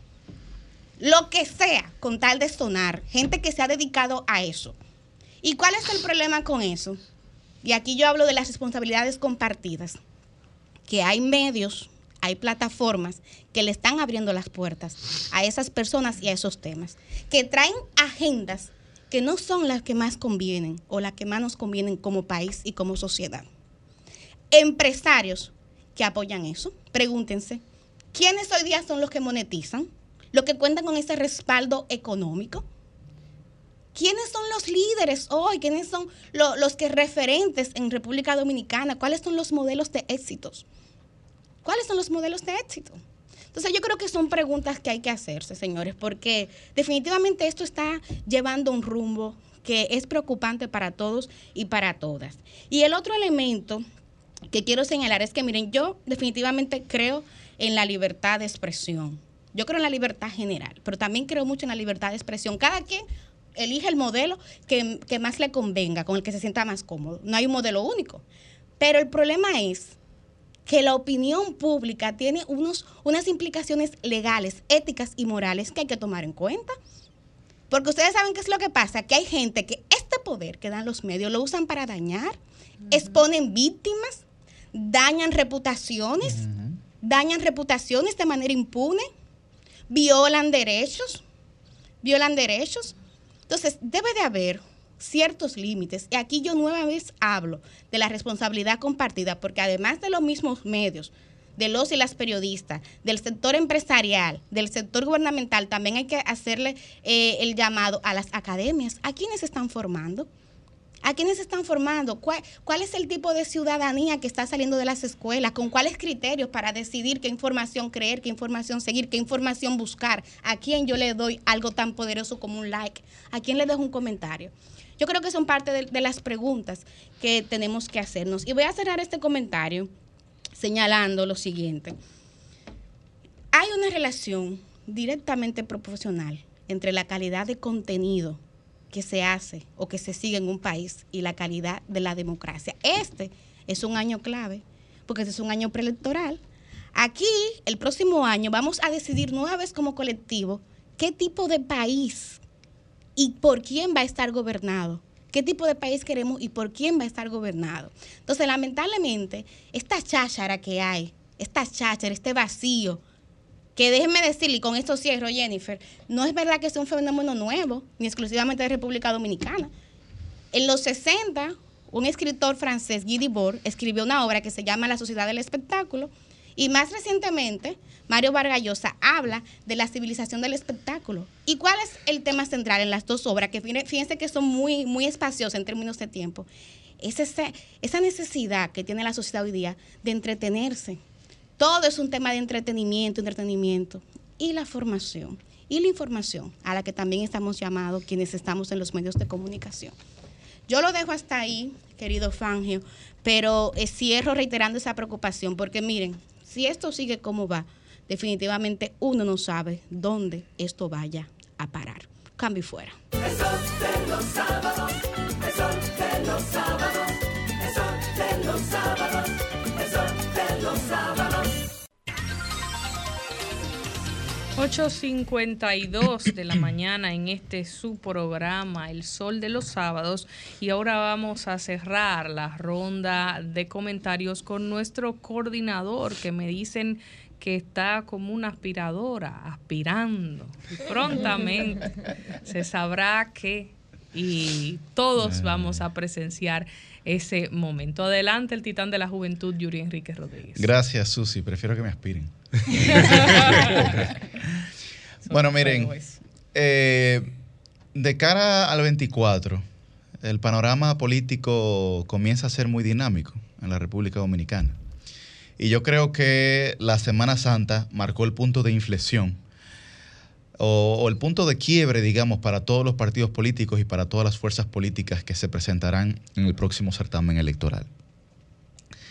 En el caso de la, de la oposición, en el caso del Partido de la Liberación Dominicana, yo creo que no ha visualizado o no ha tomado en cuenta una situación que le atañe profundamente, que es la siguiente. ¿En qué están trabajando el PRM y en qué está trabajando Leonel Fernández?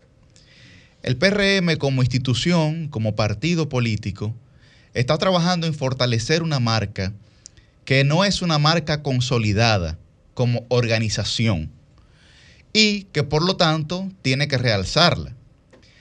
Las decisiones que ha venido tomando el PRM desde que era oposición hasta esta semana responden precisamente a intentar consolidar una marca. ¿Cuáles son esas decisiones?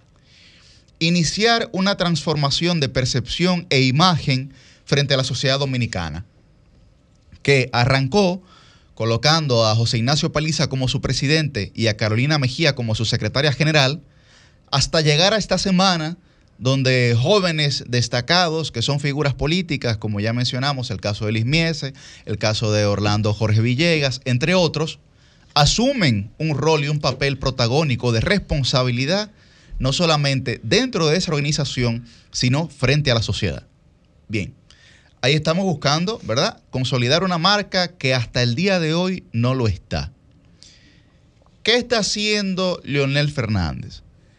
Lionel no puede dedicarse a consolidar la marca partidaria que él representa, pero sí puede dedicarse a seguir consolidando una marca personal, particular, que encarna su persona frente a la sociedad, que es lo que le puede generar rentabilidad política. Ahora bien, ¿cuál es la única marca, digamos, en términos partidarios actualmente consolidada en la República Dominicana? Que usted va a un paraje Usted va a un pueblo, usted puede ir a Jaquimella, Matallaya, a Cutupú en La Vega, y usted le pregunta a la gente y la gente sabe de esa marca, es el PLD. Ahora bien, la marca que ha estado recibiendo embates, embates duros, ácidos, ha sido la marca del PLD, que no está desarticulada, pero que sí está, sí está disminuida frente a la sociedad y sobre todo a la clase media y a la clase eh, más crítica y pensante de esta sociedad. Entonces, ¿en qué se tiene que enfocar el PLD? Es en fortalecer su marca. ¿Y cómo puede fortalecer su marca el PLD? Mostrando nuevos rostros. Nuevos rostros que puedan encarnar la esperanza de esta sociedad. Porque miren, hay que ser autocrítico y eso es una metodología del bochismo. Pero yo he visto mucha gente que le ha recomendado al PLD, y puede ser en algunas ocasiones con mala leche, es verdad, pero yo creo que no deja de tener un grado de razón, que es, eh, uno va y entierra a sus muertos, pero no se entierra con ellos. Entonces, el PLD tiene que comenzar a transitar un camino que le permita que le permita rescatar la consolidación de su marca. Y eso solamente lo puede hacer a través de nuevos mensajeros. Y yo creo que eso es algo que Abel Martínez como candidato presidencial de ese partido tiene que estar en capacidad de comprender. Porque si la sociedad dominicana está pidiendo un iPhone, Mire, por más Samsung o por más aparato que usted le lleve, quiere un iPhone. Y tiene que hacerlo de esa manera, porque el político es un producto. Es un producto. Entonces, la sociedad dominicana le está exigiendo, aún viendo algún grado de futuro con el Partido de la Liberación Dominicana, le está exigiendo que sus interlocutores principales comiencen a ser otros. Y esa para mí es la, tal vez no la única, pero es la principal manera en la que ese partido logrará, logrará variar drásticamente, no medianamente, sino drásticamente eh, su visión, su percepción frente a la sociedad. Me parece, me parece que eso es algo que el candidato de ese partido tiene que encabezar. Porque el único que representa la novedad entre los aspirantes presidenciales aquí es Abel Martínez por encima de Luis Abinader y por encima de Leonel Fernández. Lo nuevo, el que tiene algo que ofrecer, todas las encuestas lo muestran con la tasa eh, de rechazo mucho más baja, por lo que es el que más puede crecer de cara a la sociedad. Entonces, tiene que comenzar a desarrollar una estrategia que le permita a ese partido mostrar rostros frescos con suficiente capacidad para ser intérpretes del deseo social que tiene la República Dominicana. Cambio y fuera.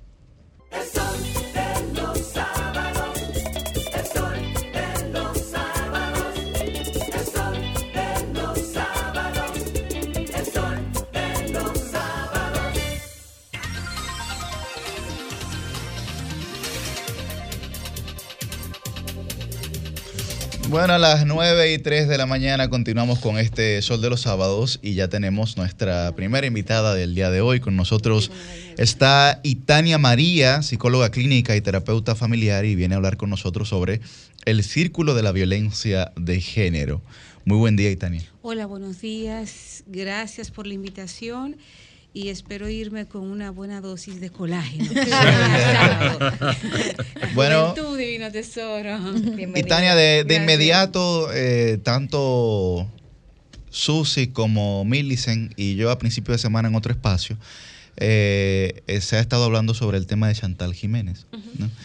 Y mucha gente, digamos, ha cargado de responsabilidad tanto a ella como víctima como a su padre. ¿no? ¿Cuál es la lectura que tiene Itania sobre esa situación? Bueno, eh, perdón por lo que voy a decir, pero la ignorancia es atrevida. Y mucha gente que habla en redes sociales em, son ignorantes, no conocen, no conocen la verdad lo que es la violencia. Son ignorantes y poco empáticos además. La violencia en nuestro país es estructural, es desde la formación de nuestro país hay violencia en todo el sentido de la palabra, desde cómo se conduce hasta a las relaciones de pareja, de poder. Culpabilizar a la muerta porque la mataron. Que- Milicen, tú lo escribes a diario. Lo vemos a diario.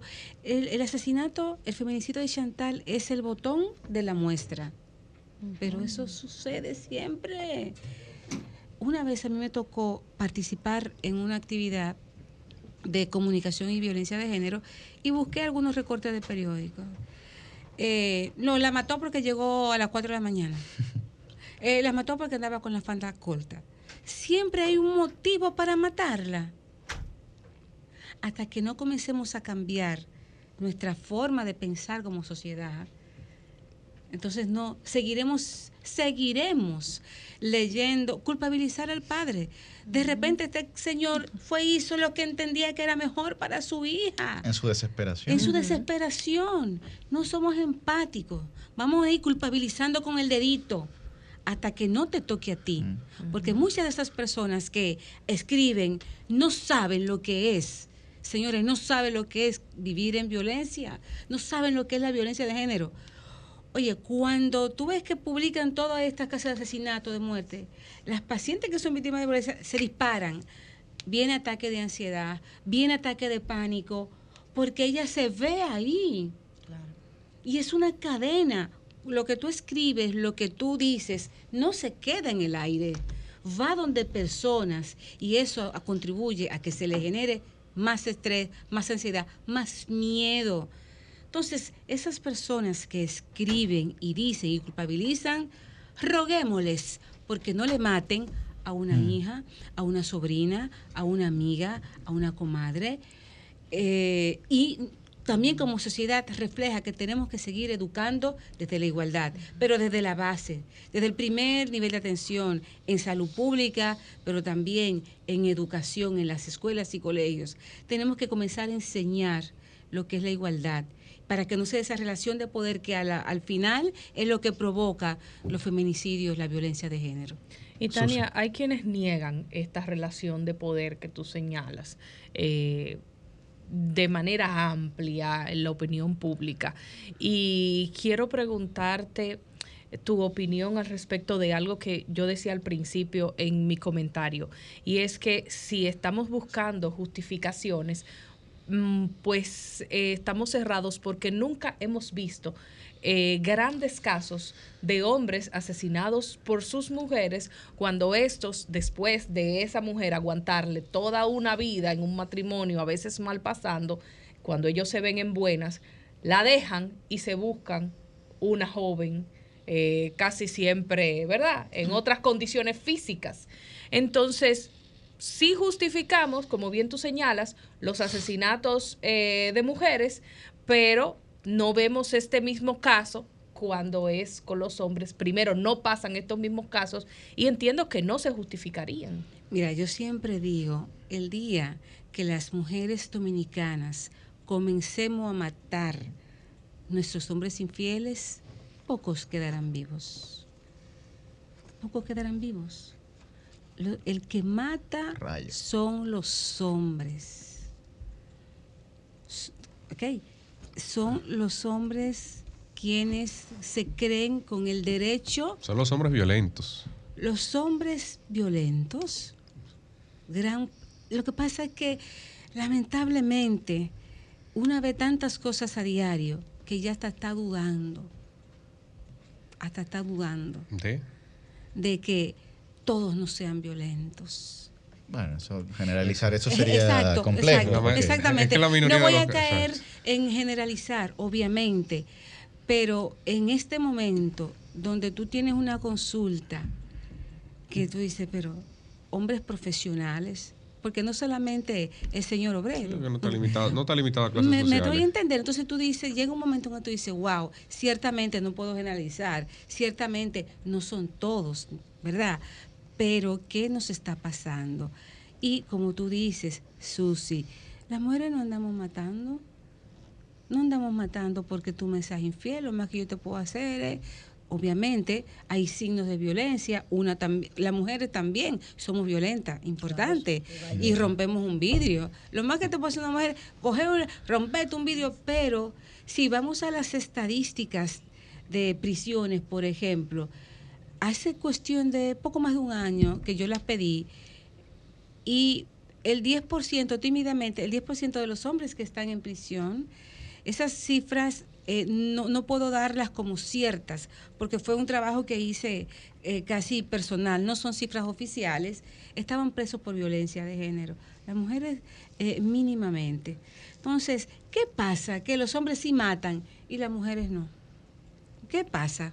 Es que no somos seres humanos que tenemos eso, nos llenamos de, de odio, como de, rabia. claro Cuando yo me entero que tú te vas con otra más joven que yo y te vas después que yo estuve contigo todo un trayecto de la vida, que te aguanté golpes, eh, violencia emocional, económica. Sí, somos sujetos también de, de violencia, pero no la expresamos de esa manera. Entonces, ¿qué es lo que está pasando? Yo hace un par de años hice un curso con una universidad en Salamanca de, sobre hombres violentos y se nos dio una serie de estadísticas de cómo a nivel mundial los hombres lideran este, en las cárceles. Tú coges el 95% a nivel mundial de hombres, de presos, de privados de libertad, son hombres. Entonces no es un problema solo del hombre dominicano, del hombre eh, latino, es a nivel de, de hombre como tal. Y a veces tú dices, es que se quedaron en las cavernas. se quedaron en las cavernas y nosotras vamos adelante. Un rasgo, un punto importante. Hoy día las mujeres estamos llenando las aulas universitarias, trabajamos, muchas no necesitamos que tú me des un, ¿verdad? un diario o que tú me sostengas. Y eso significa que el hombre ha ido perdiendo poder. ¿Ustedes notan una, una, diferencia a usted que le toca estar en, en consultas, recibiendo personas, entre las parejas que hay, donde hay una relación económica de mayor similitud, o sea, entre hombre y la mujer, que ingresan montos similares a la casa, versus aquellas parejas donde hay una disparidad importante en términos económicos? Bueno, eh, la cantidad que yo pueda ver no, no es representativo. Eh, representativo. Lo que sí... O hay estadísticas sobre eso, no sé si habrá. Eh, no, no, la verdad no, porque son, son cosas tan intangibles que para que un hombre te admita, por ejemplo, en consulta, que tiene complejo porque su mujer gana más, ¿Tú sabes? No, no, pero yo no me refiero al complejo, yo me refiero porque, bueno, bueno, a mí me llega, por decir un ejemplo, ¿eh? Uh -huh. Eh, de cada 10 casos que se analizan, que llegan aquí de, de, violencia, de denuncia de género, en caso de una fiscalía, para, hablo de, de estadísticas que el Estado puede administrar, uh -huh. eh, hay 7 que donde hay una, un mayor ingreso económico del hombre y eso genera, o puede ser una razón que genere esta disparidad y esta, este tipo de trato. No, porque si es el hombre que tiene una mayor cantidad de, de entradas, hay una situación eh, que le genera, bueno, a ver, te lo explico en dos partes. Primero, hay parejas donde el que gana menos es el hombre y puede que esto le genere cierta inseguridad y ciertos complejos, porque yo te veo que ganas más y eres más inteligente que yo. Y eso provoca cierta violencia psicológica, te descalifico, pero tú no eres muy inteligente, pero tú aquí la que gana más. No, yo no voy a aportar nada porque aquí tú ganas más. Entonces se genera una violencia por ese lado. Por la otra, por otra parte de la pregunta, no creo que esté tipificado ni esté en las estadísticas si cuando él gana más se genera. No. Importante. La violencia no es solo porque yo me sienta con más poder económico, es porque yo me siento dueño de ti, porque tú eres mía. Hay una frase que yo creo que la mencioné aquí alguna vez de el, la novela El túnel de Néstor Sábato, que él dice, maté a María Iribarne, la maté porque era mía esa frase se me quedó para uh -huh. siempre, porque esa es la frase ¿eh? guía de, muy, de, de, la mayoría de feminicidas. Mía o de mía nadie. o de nadie.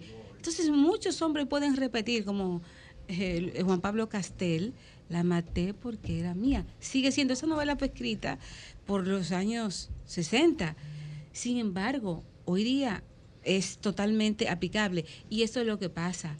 Es decir, es que tú eres un objeto una propiedad. Tengo, exacto, una propiedad mía. ¿Cómo es que tú me vas a dejar a mí? Porque se no. nos cría que eh, las mujeres son de la casa y los hombres de la calle. Se entiende que uno no posee a los hombres, pero los hombres nos poseen a sí. nosotros. Ahí mismo, Itania, y hay que decirle a ustedes, o sea, además de psicóloga, Itania es periodista Así y una es. excelente sí. periodista Gracias. y profesora de comunicación. Me gustaría que primero nos ayudes a recordarle a los colegas y a las colegas por qué no podemos usar el título de crimen pasional cuando hablamos de estos hechos, uh -huh. que también esclarezcas un poco el tema de si un feminicida es una persona enferma o no. Uh -huh. Esta semana hubo un debate fortísimo aquí uh -huh. en Sol de la Mañana con ese tema. Y finalmente, el, el concepto de círculo de la violencia, y Tania, del cual tú también vienes a hablar, ¿cómo lo podemos aplicar a hechos como cuando una mujer retira una querella o cuando firma un acuerdo con el Ministerio Público, la explicación que hay de esas decisiones que se toman en el marco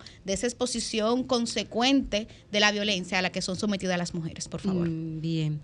Lo primero es, la palabra tiene poder. Si yo te digo pasión, wow, pasión convoca en nuestro cerebro cosas chulas, positivas, pasión por lo que hago, pasión. Mm. Crimen pasional es una construcción que se usaba en los periódicos de la España del dictador de Franco. Franco. Uh -huh. Desde ahí se viene usando esa construcción. El amor no mata, el amor no mata, el amor no mata. Si yo te amo Es imposible que te quiera hacer daño. Si yo te amo, bueno, tú me dices, Tania, mira, eh, conociste a la persona, ok. Si te es feliz contigo, ok, bye bye. Tenemos que llegar ahí, ¿verdad? Entonces el amor no mata, no puede haber crimen pasional. Eso es un feminicidio.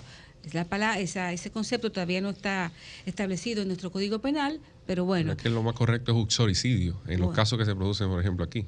Bueno, entonces, em, nosotras, eh, para mí que trabajo con la palabra, cada vez que yo veo esta construcción de crimen pasional, reitero, no puede haber crimen pasional. Tú no matas a quien tú amas.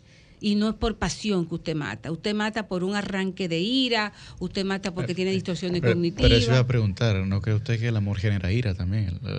Porque la afección también en términos de dicotomía genera desafección, ¿no? O sea, frente a una decisión de una persona que usted quiere tanto y no complace su expectativa, que le genera entonces ira. No te- de- de- O sea, mi pregunta es, dice, el amor no mata y por lo tanto, o sea, su, su fundamento, su argumento parte de que el amor no mata para decir que no hay un crimen pasional. No sé si a eso No, se no, refería. no. Es que es que es un término contradictorio. Es un crimen porque te amé. Porque en este contexto la pasión se refiere al amor, crimen pasional. Y la pasión en ese contexto se, se entiende como que de una relación donde hubo amor. Entonces, cuando un hombre mata, lo que menos hay es amor, hay celopatía. ¿Mm? Hay poco, es, poco manejo el- de ira, nombre, claro. claro, Ah, nombre, claro. Hay celopatía, hay inseguridad, hay baja autoestima, hay este, distorsiones cognitivas. Esto implica que tiene ideas preconcebidas de que qué es una mujer, qué es un hombre, qué tú debes hacer porque tú eres mi mujer. ¿Eh? Hay eh, a veces hay uso de drogas, a veces hay uso de alcohol, a veces hay una situación de salud mental de base, a veces. La mayoría de las veces, y aquí sería bueno que se haga esa investigación en la mayoría de los hombres que están presos por violencia de género, si fue un crimen por mm, poco pobre manejo de ira y celopatía, que es la mayoría de los casos, a cuando hay, por ejemplo, eh, un trastorno de salud mental, que son los menos de los casos. Entonces tú me estás respondiendo ahí la pregunta que te Exacto. decía, que fue el debate que hubo aquí en Sol de la Mañana, de si un hombre feminicida no, eh, no es un enfermo mental. No, no, no, para nada. Oigan esto, no, es un enfermo no, mental, no, lo está no, diciendo no, una no, no. psicóloga. Mira, y te, otra cosa, otro elemento que incide, la historia de vida de ese hombre. Muchas veces se, se, se cría en un entorno violento y la única metodología que tiene para resolución de problemas es la violencia. Y vivimos en un país violento. Violento y Y, ese es un punto que tenemos que tomar en cuenta. ¿Ves? También es una de las causas, es multicausal, no es una sola causa. Y, y- y el otro elemento que te preguntaba, eh, ¿por qué se retira eh, la querella? ¿Por qué se echa para atrás la decisión de una orden de alejamiento? ¿Por qué una víctima de violencia o su familia firma un acuerdo en el que se permite que ese feminicida quede libre? Y recordemos, además de Chantal Jiménez, el caso de Anabel González, que fue la, abogada eh, asesinada en San Pedro de Macorís, que después se descubrió que había un acuerdo. Hay un acuerdo mostrenco. Exa- Exacto. Mira, para, y para Que la procuradora se refirió a Sí, eso. claro, El claro, Ministerio claro. Y creo que hasta el pon- fiscal destituyeron, Claro, investigaron claro, la tiempo, procuradora no se refirió bien. directamente a ese, a ese tipo de Ah, casos. sí. Y miren, para, para finalizar la pregunta anterior, una que ve pacientes, por ejemplo, los pacientes bipolares no andan matando a su pareja, los esquizofrénicos tampoco, los depresivos tampoco, al contrario, atentan contra, hay más, la tasa de suicidio más alta está, por ejemplo, en depresión, personas con depresión mayor, hombres sobre todo, pero atenta, tienen intentos autolíticos hacia sí mismos. Las personas, contra, hombres con trastorno mental, no van matando. Al contrario. Al contrario. Entonces, que olvidémonos de eso. Era un hombre que se puso. No se puso loco nada. Tenía más poco manejo de ira, tenía rabia porque ya se fue con otro. Pero ahora mismo yo tengo un caso y él trabaja bien. No voy a decir el sitio, pero ese señor trabaja bien. normalito, desempeña sus funciones. Súper funcional. ¿Me entiendes? Pero vete a ver los mensajes que le deja a ella por WhatsApp, que me la tiene hasta toda la pulga. Y él, no- y él no es paciente psiquiátrico.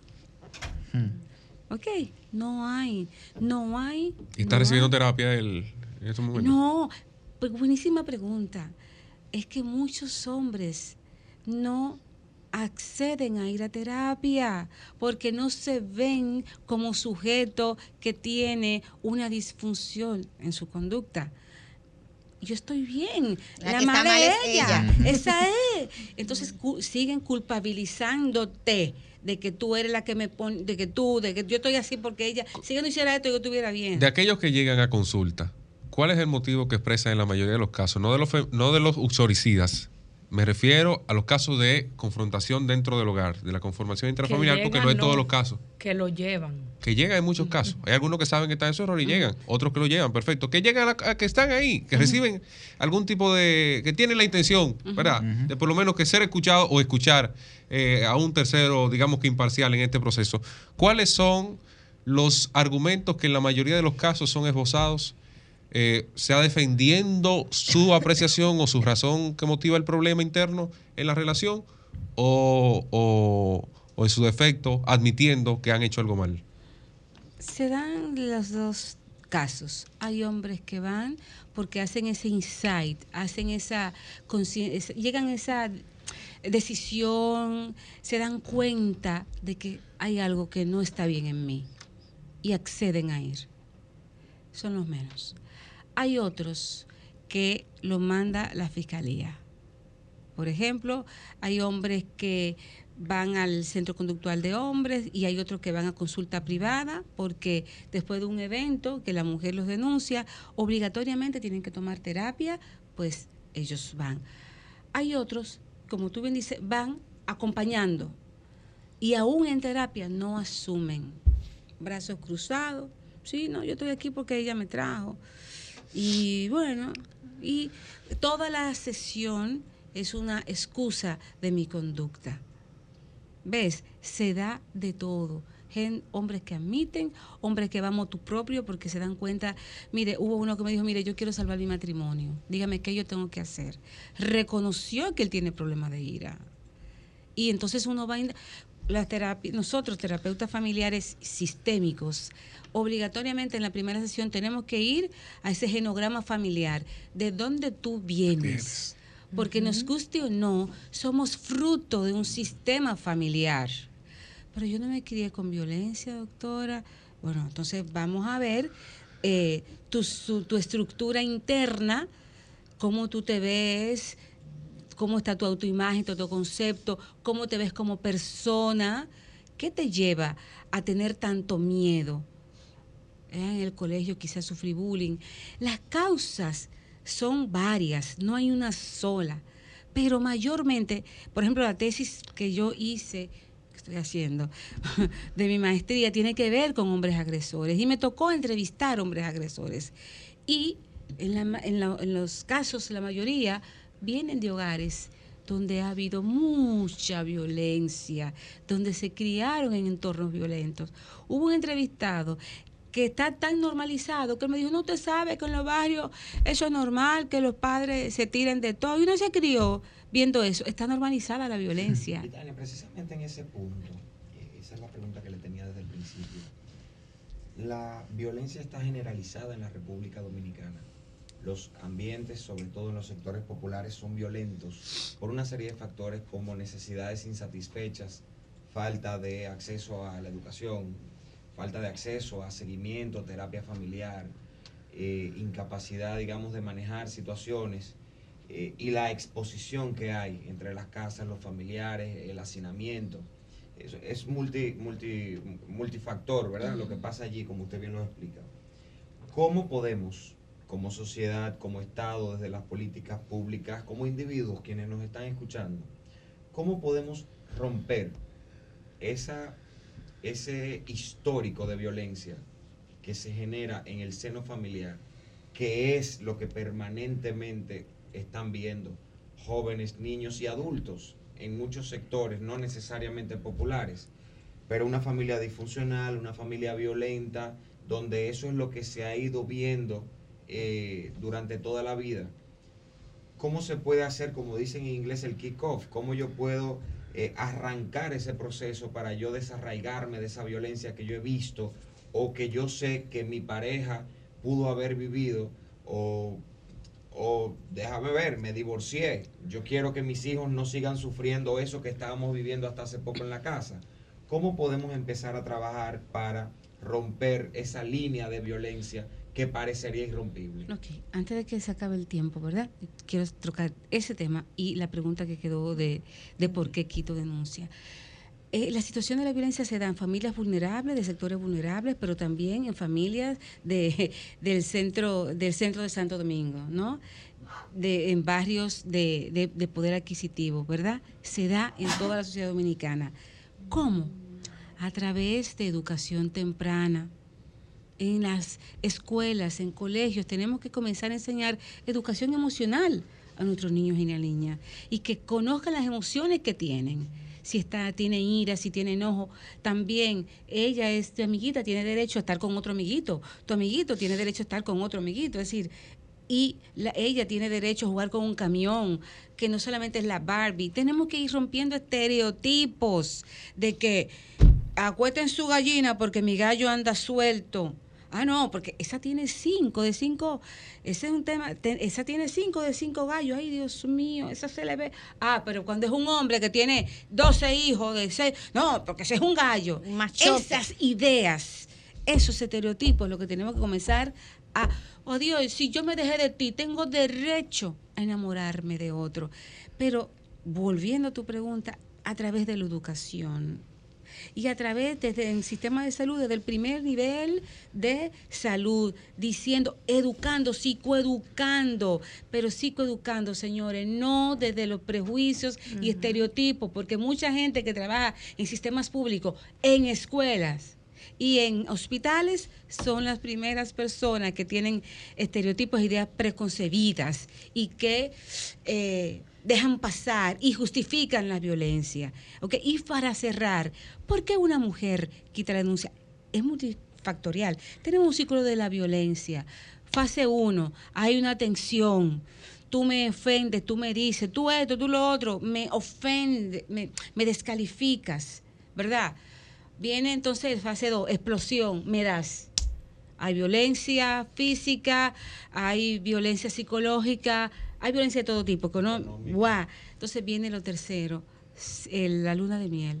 Mi amor, perdóname. Yo no quería hacerte eso, pero es que tú me obligas a eso. Mira ese chocolate, mira, te manda flores al trabajo. Ay, qué emoción, qué lindo, me mandó flores, el chocolate.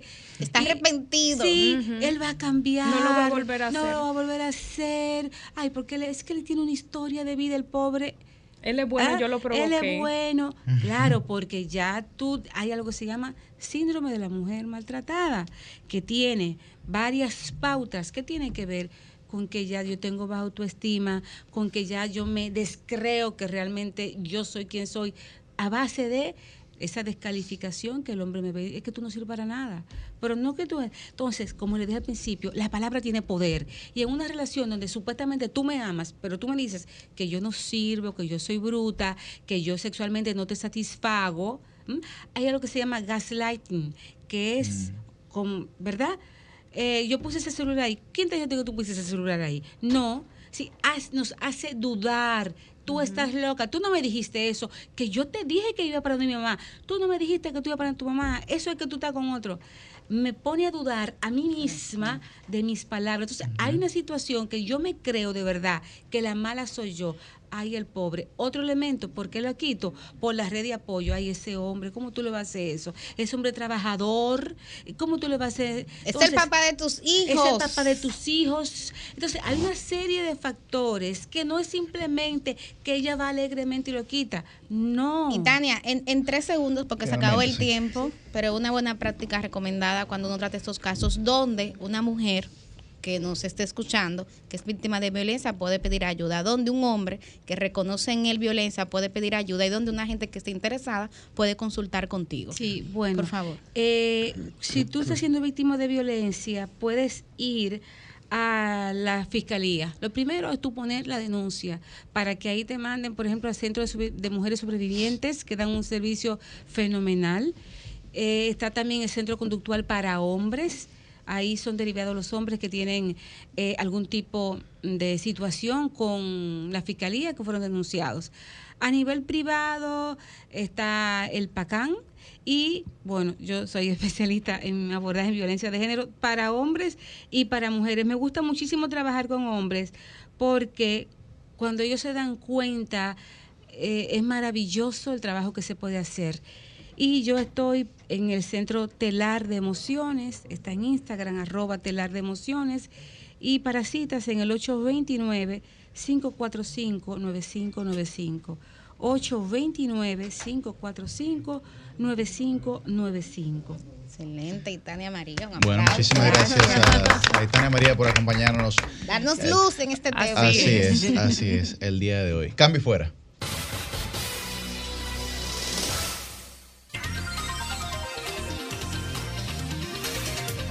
Bueno, a las 9 y 36 de la mañana estamos de vuelta en este Sol de los Sábados y con nosotros nuestro invitado estelar del día de hoy, Guido Gómez Mazara, abogado y político.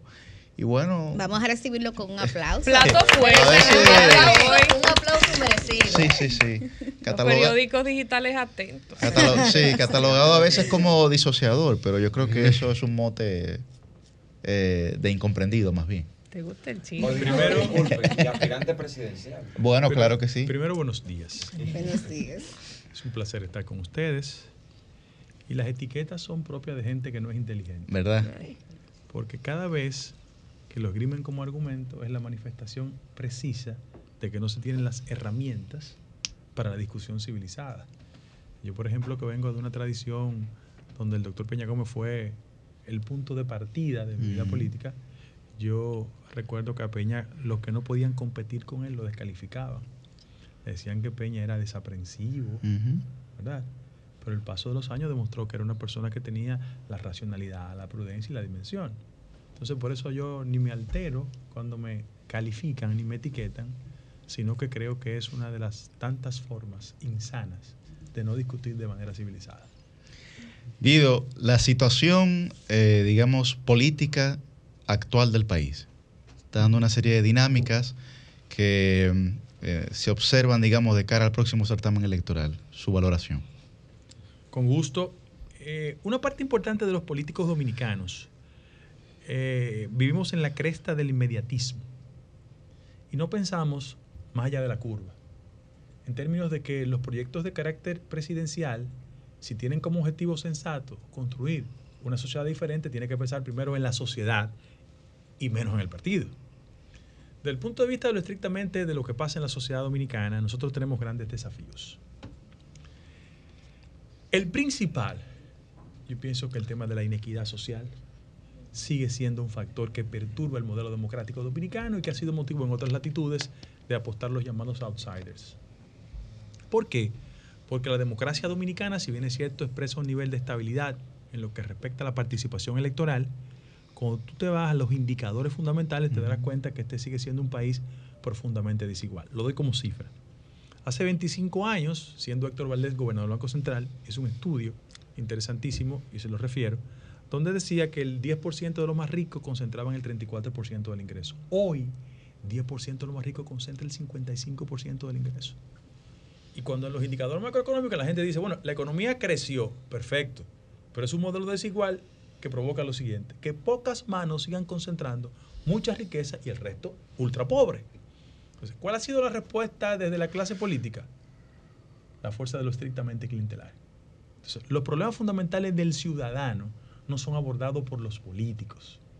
Yo me refiero a temas tan sustanciales como el siguiente. ¿Tú conoces la propuesta de un político dominicano respecto de inversión social? ¿Tú conoces la, la propuesta de un político dominicano respecto a un tema fundamental? Los NINI, 550 mil jóvenes entre 18 y 35 años, ni trabajan ni estudian. ¿Tú conoces la propuesta de algún político fundamental en la República Dominicana sobre la debilidad en lectoría eh, y en conocimiento de matemática que tienen la mayoría de los jóvenes en este país? Y lo doy como último referente, que para mí es una cifra desastrosa. Y estoy frente a tres damas aquí. bueno, formal, hay otra aquí también. República Dominicana encabeza después de Nicaragua el nivel de embarazo en las adolescentes. En el sur, señores, oigan esta cifra, tú te recién inauguras.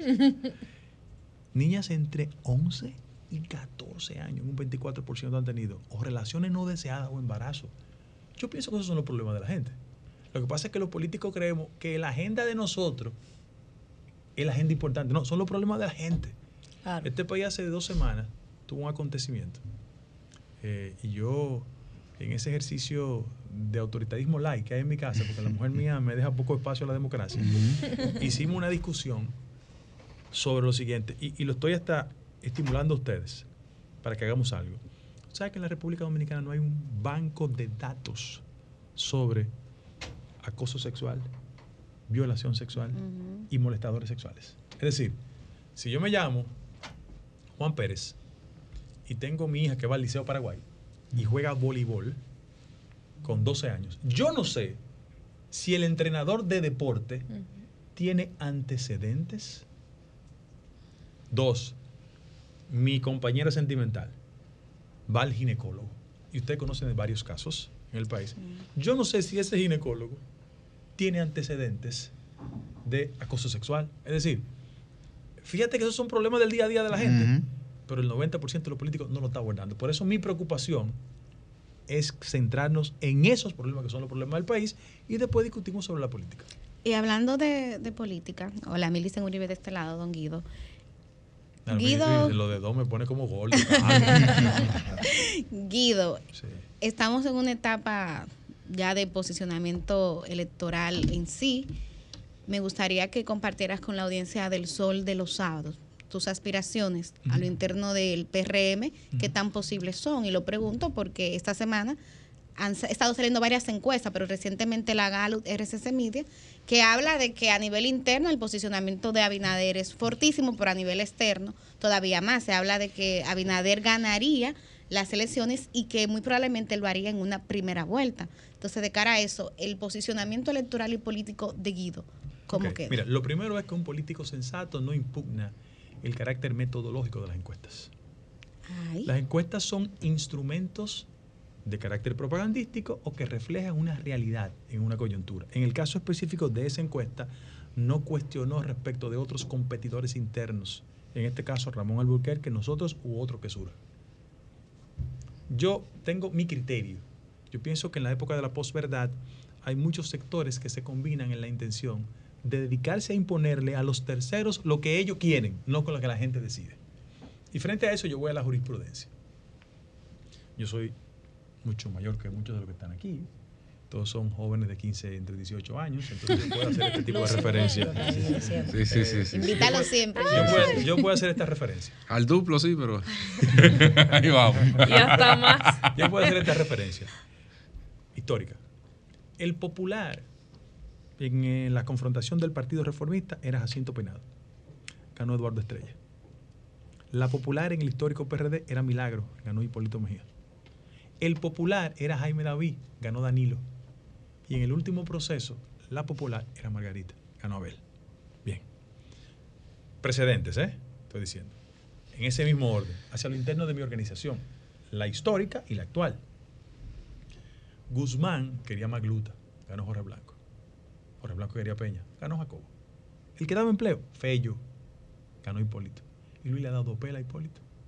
Es decir, las características de las predicciones en muchas de las ocasiones están conducidas más por los intereses de lo que la gente quiere que sea y no la realidad. Pero óyete, hacia lo interno del partido se inicia un proceso de competencia. Yo soy muy respetuoso de los plazos de la legalidad y yo inclusive subí un Twitter ayer y voy a aprovechar la oportunidad para felicitar a mi compañero Ramón Alburquerque que mañana oficializa sus aspiraciones pienso que la presencia de él en la competencia eleva la calidad del debate político y eso es importante. Pero yo siento que hacia lo interno del partido va a operar un fenómeno en dos direcciones. A ver. El de mayor importancia es que yo sigo defendiendo mis tesis democráticas. O sea, yo, si bien es cierto, voy a competir en el marco de una competencia, valga la reiteración del término, de que es voto universal, directo y secreto con padrón cerrado, yo hubiese preferido mil veces que ese proceso sea extendido a los aspirantes a regidores, diputados, alcaldes y senadores. Porque yo no creo en la segregación democrática. Yo creo en los valores democráticos. Uno. Dos. Los compañeros en el partido corren el riesgo de que como los métodos no democráticos se pueden implementar, el miedo se traduzca en lo que debe ser un ejercicio democrático de competencia. Por ejemplo, si bien es cierto, hay un 20% de reserva, en muchas demarcaciones va a prevalecer la voluntad del sector oficial, no el que democráticamente se expresaría en un proceso de competencia. ¿Qué garantía tiene los compañeros de Santo Domingo Este, el municipio más grande del país, cuando no le permiten un método de competencia democrática que sea el recurso del consenso, de la encuesta? Podría filtrarse lo que yo he llamado, que es un fenómeno propio también de la República Dominicana, el caudillo light. Aquí hay muchas personas que cumplen con las formalidades democráticas, pero en el territorio son caudillos light. Por ejemplo, ¿tú sabes cuál fue el anuncio oficial de mi partido para decirle al país, por los labios de Eddie Olivares, muy amigo mío, de toda la vida, para decir que íbamos a un proceso de convención presidencial, padrón cerrado, voto universal, directo y secreto? Búsquenlo. Que por solicitud de el compañero Luis Abinader, el partido iba a asumir ese método. Eso es una manifestación del caudillo light. Es decir, la sociedad dominicana tiene un dilema entre el discurso democrático y la práctica democrática. Entonces, frente a eso, vamos a abrir un proceso de competencia. Yo les garantizo a ustedes, hablar en primera persona nunca es elegante, ¿verdad? Eh, yo quiero ser parte de una generación que use más en la primera persona del plural, no del singular. Nosotros. Pero hacia lo interno del partido, el compañero que me está observando, en Vengan a Ver, o en Miches, o en la circunscripción 3, ¿verdad? O en Asua, o en San Pedro de Macorís, sabe que yo me parezco más a ellos que las propuestas oficiales. Ahí. Guido, hay algo que yo no entiendo bien y quisiera que, que nos lo explique con más claridad o quizá de manera más puntual eh, para la gente como yo, que tenemos como cierto, ciertas limitaciones. Movilicen que El- falta mucho. Guido Gómez Mazara, ¿confía o no confía del todo en los métodos democráticos y en los procesos internos del PRM? Voy a sumar ahí mi pregunta que estaba eh, en turno. Sí. Te habló de que... Eh, perdón. Guido. Guido, has hablado de que hay mucha falta de propuestas en la política dominicana. A veces vemos muchos políticos que lo que están es haciéndose los graciosos sin presentar planes reales al país. Y sí quisiera... Eh, yo conozco un amigo tuyo que decía morido. sí quisiera o saber... otro amigo de Liz que decía abrido. Ay, ay, Quisiera saber sus planes en todos esos aspectos que detalló que los políticos no están pensando en los problemas de la mucho gente. gusto. Voy al primer argumento tuyo y ese ejercicio eh, de falsa humildad respecto de no entendimiento del procedimiento. Mira, yo soy cuestionador del modelo democrático respecto a los partidos políticos. Los partidos políticos pasaron de los grandes caudillos, Bosch, Peña y Balaguer, a figuras que le han reemplazado, reproduciendo muchos de sus vicios y pocas de sus virtudes. Porque los partidos políticos en este país tienen una, agenda de carácter personal. El PLD hoy día es un partido donde la influencia de Danilo es tan evidente que cierra las posibilidades de participación democrática plena. El partido de Leonel también. Y en el PRM, dos se distribuyeron el sentido democrático, o es mentira. Entonces hay una restricción a esa cultura democrática. Tú te ríes, pero es verdad. en ese mismo orden. Aquello apelo a que tú no puedes ser el garante de la democratización de la sociedad cuando el instrumento que es el Partido Democrático. Así es. Porque venimos de una tradición. Yo era mucho más joven que ustedes. Yo me gané una desgracia una vez con Peña. Yo llegué a una actividad, eh, Carlos Dole, Dios lo tenga en gloria, que me invitó a Intec, y estaba Peña, una disertación, eh, yo como académico, ¿no? Eh, y dije que Peña era el más democrático de los caudillos dominicanos. Peña ahí. Peña me dijo, ven acá, vámonos en el carro. Y nos allí. pasamos, y nos pasamos desde Intec a su casa, él diciéndome, no, que yo no soy caudillo. Digo, doctor, usted es caudillo. Todos decíamos lo que diga Peña lo que va. Sí, Democrático, caudillismo. caudillo. ¿Sabes lo que me dijo? La verdad que usted era un fresco. Pero, pero me lo decía porque lo reconocía. Entonces, los líderes políticos dominicanos no son tan democráticos como la sociedad quiere. Ellos en su partido imponen al que quiere. Inclusive, si ustedes creen que es mentira sin alusiones personales, aquí hay figuras que han muerto Y el relevo natural e institucional ha sido un familiar. El diputado que se muere, la diputada que se muere, pone un hijo, un familiar. Y el elector votó por esa heredad. Para que tú veas que eso es un problema. En el caso de mi partido, yo he dicho lo siguiente. Los institucionales tienen que comportarse como institucionales. Yo le he hecho una crítica al presidente del partido, a la secretaria general, pero responsable como soy yo, pues son mis amigos. Y usted sabe, yo no tengo miedo. Ellos son árbitros de todos. Ellos no pueden estar hablando de la reelección. Y si lo hacen, tienen que pedir licencia. Pues un partido democrático. Pero lo han hecho. Sí, pero no cumplen con los Bueno, hasta, requerimientos el, institucionales. hasta el presidente del Congreso de la República lo hizo. Claro. Pero entonces no lo, no lo puede- Del- del eh, eh, Senado, ah, del Senado ese no es del el PRM. Oye, sí. del Congreso. oye, ese no es del PRM. Puede decir lo que quiera. Además, tiene una tradición balaguerista. O sea, ese no es del PRM. Estoy diciendo, estoy diciendo de los PRMistas. Sí, la secretaria general ha un hecho dato. acto a favor de la reelección. Escríbanlo sí. hoy. Hoy. Como que yo me llamo Guido Orlando Gómez Mazara. Yo le voy a presentar formalmente una propuesta a la dirección del partido. Porque este proceso de competencia no lo regula el partido, es la Junta, señores. ¿eh? La Junta. Para que vayan limitando su mañosería. Es la Junta. Yo le voy a presentar una propuesta al partido de un debate entre los precandidatos. Yo estoy seguro que Ramón la acepta. Y yo lo voy a plantear. Y el Sol de los Sábados está dispuesto a hacerlo. Escríbelo. Hacer el Como que yo me llamo Guido. Orlando Gómez Mazara. Escríbelo, que Luis no va.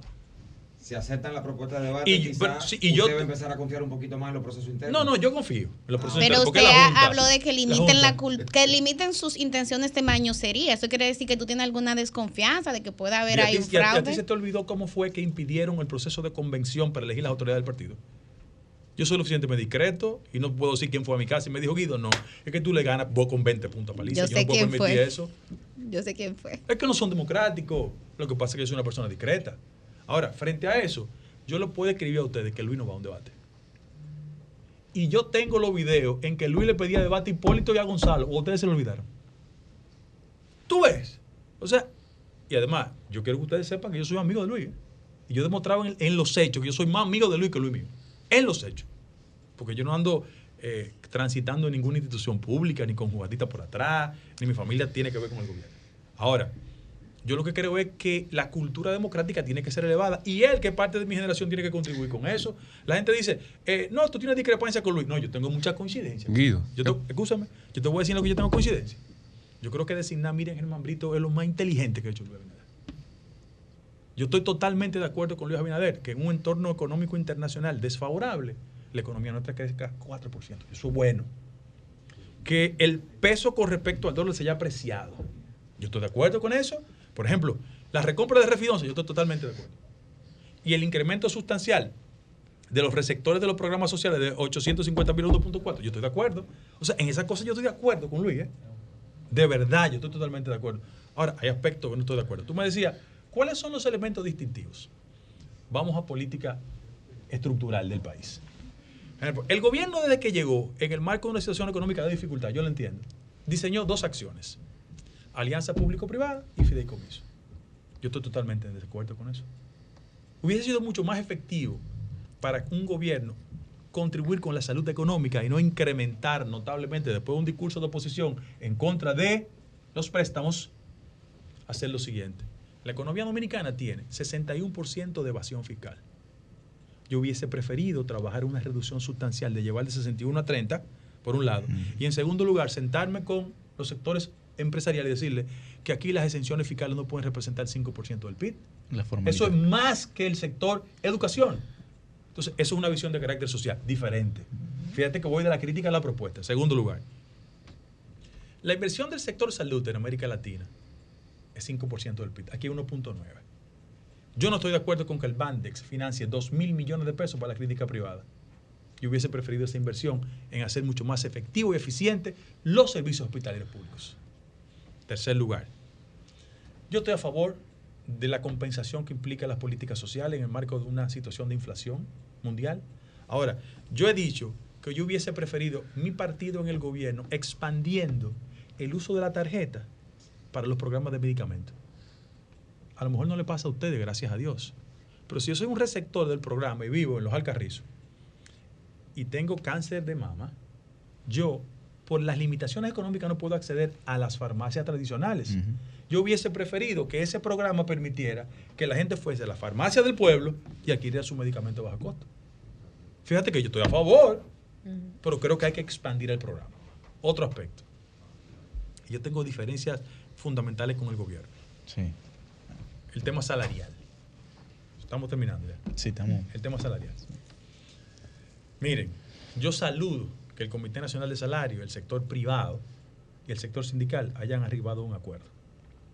Pero el problema fundamental de la economía dominicana en términos salariales es que tenemos un drama. 2.3 millones de personas son formalmente quienes reportan a la Tesorería de Seguridad Social, tanto el sector público como privado. Pero una economía donde hay 800 mil personas que viven del sector informal, no es una economía que va bien. Porque la característica del sector informal es que baja calidad en el salario, ¿verdad?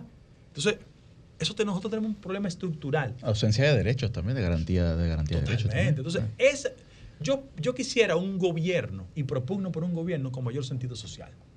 Porque aquí no está en riesgo solo eh, la competencia electoral, es el modelo democrático. ¿Por qué los jóvenes creen en la vuelta por México? Porque no hay perspectivas, no hay posibilidades. Entonces, los políticos que aspiramos a la presidencia de la República, en el actual contexto, por lo menos yo, que me considero una persona liberal y progresista, tenemos que devolverle a la ciudadanía la esperanza de que la política es para servirle a la gente. A mí me traumatiza que un partido con la base social popular como el mío, la última encuesta, diga que 69% piensa que esto es un gobierno de ricos y para los ricos. Eso no está bien. Porque después cuando vayamos a la base de la sociedad a buscar el voto, tenemos problemas porque no lo estamos representando. Yo utilicé una frase, y con esto me despido, que muchos compañeros del partido no me entendieron. Yo hablé de Popi y reaccionaron. Miren, Doña Rosita, hace 30 años, ustedes eran muchachos, utilizó una frase, come solo. Y ese fue un estigma que cargó el PLD, porque en el ejercicio de poder le percibían que eran excluyentes. Y eso le costó sangre, sudor y lágrimas al PLD. Todavía le dicen come solo. Al día de hoy. Todavía le dicen así. Yo sé que había unos rápidos en el PLD que no comían solo, pero, pero le- el estigma era ese. Nosotros tenemos que evitar que la gente nos perciba como popi. Porque al final de la jornada, si la base electoral de nosotros son los pobres, no podemos ir donde ellos. Tarde para hablar Están como tarde para eso, amigo. Por eso hay que buscar un candidato que no sea popi. Ah, Muy bien.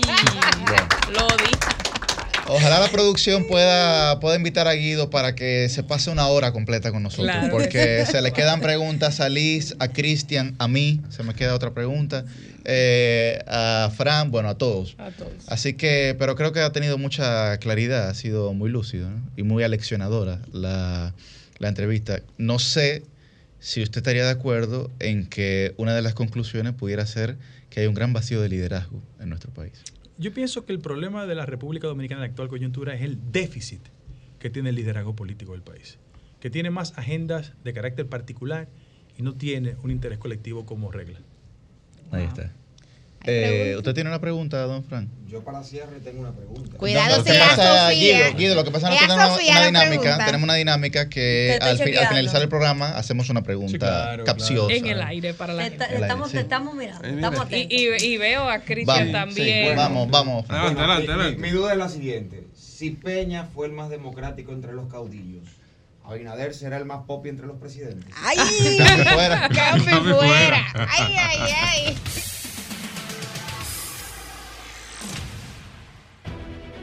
Sol 106.5, la más interactiva. Una emisora RCC Miria.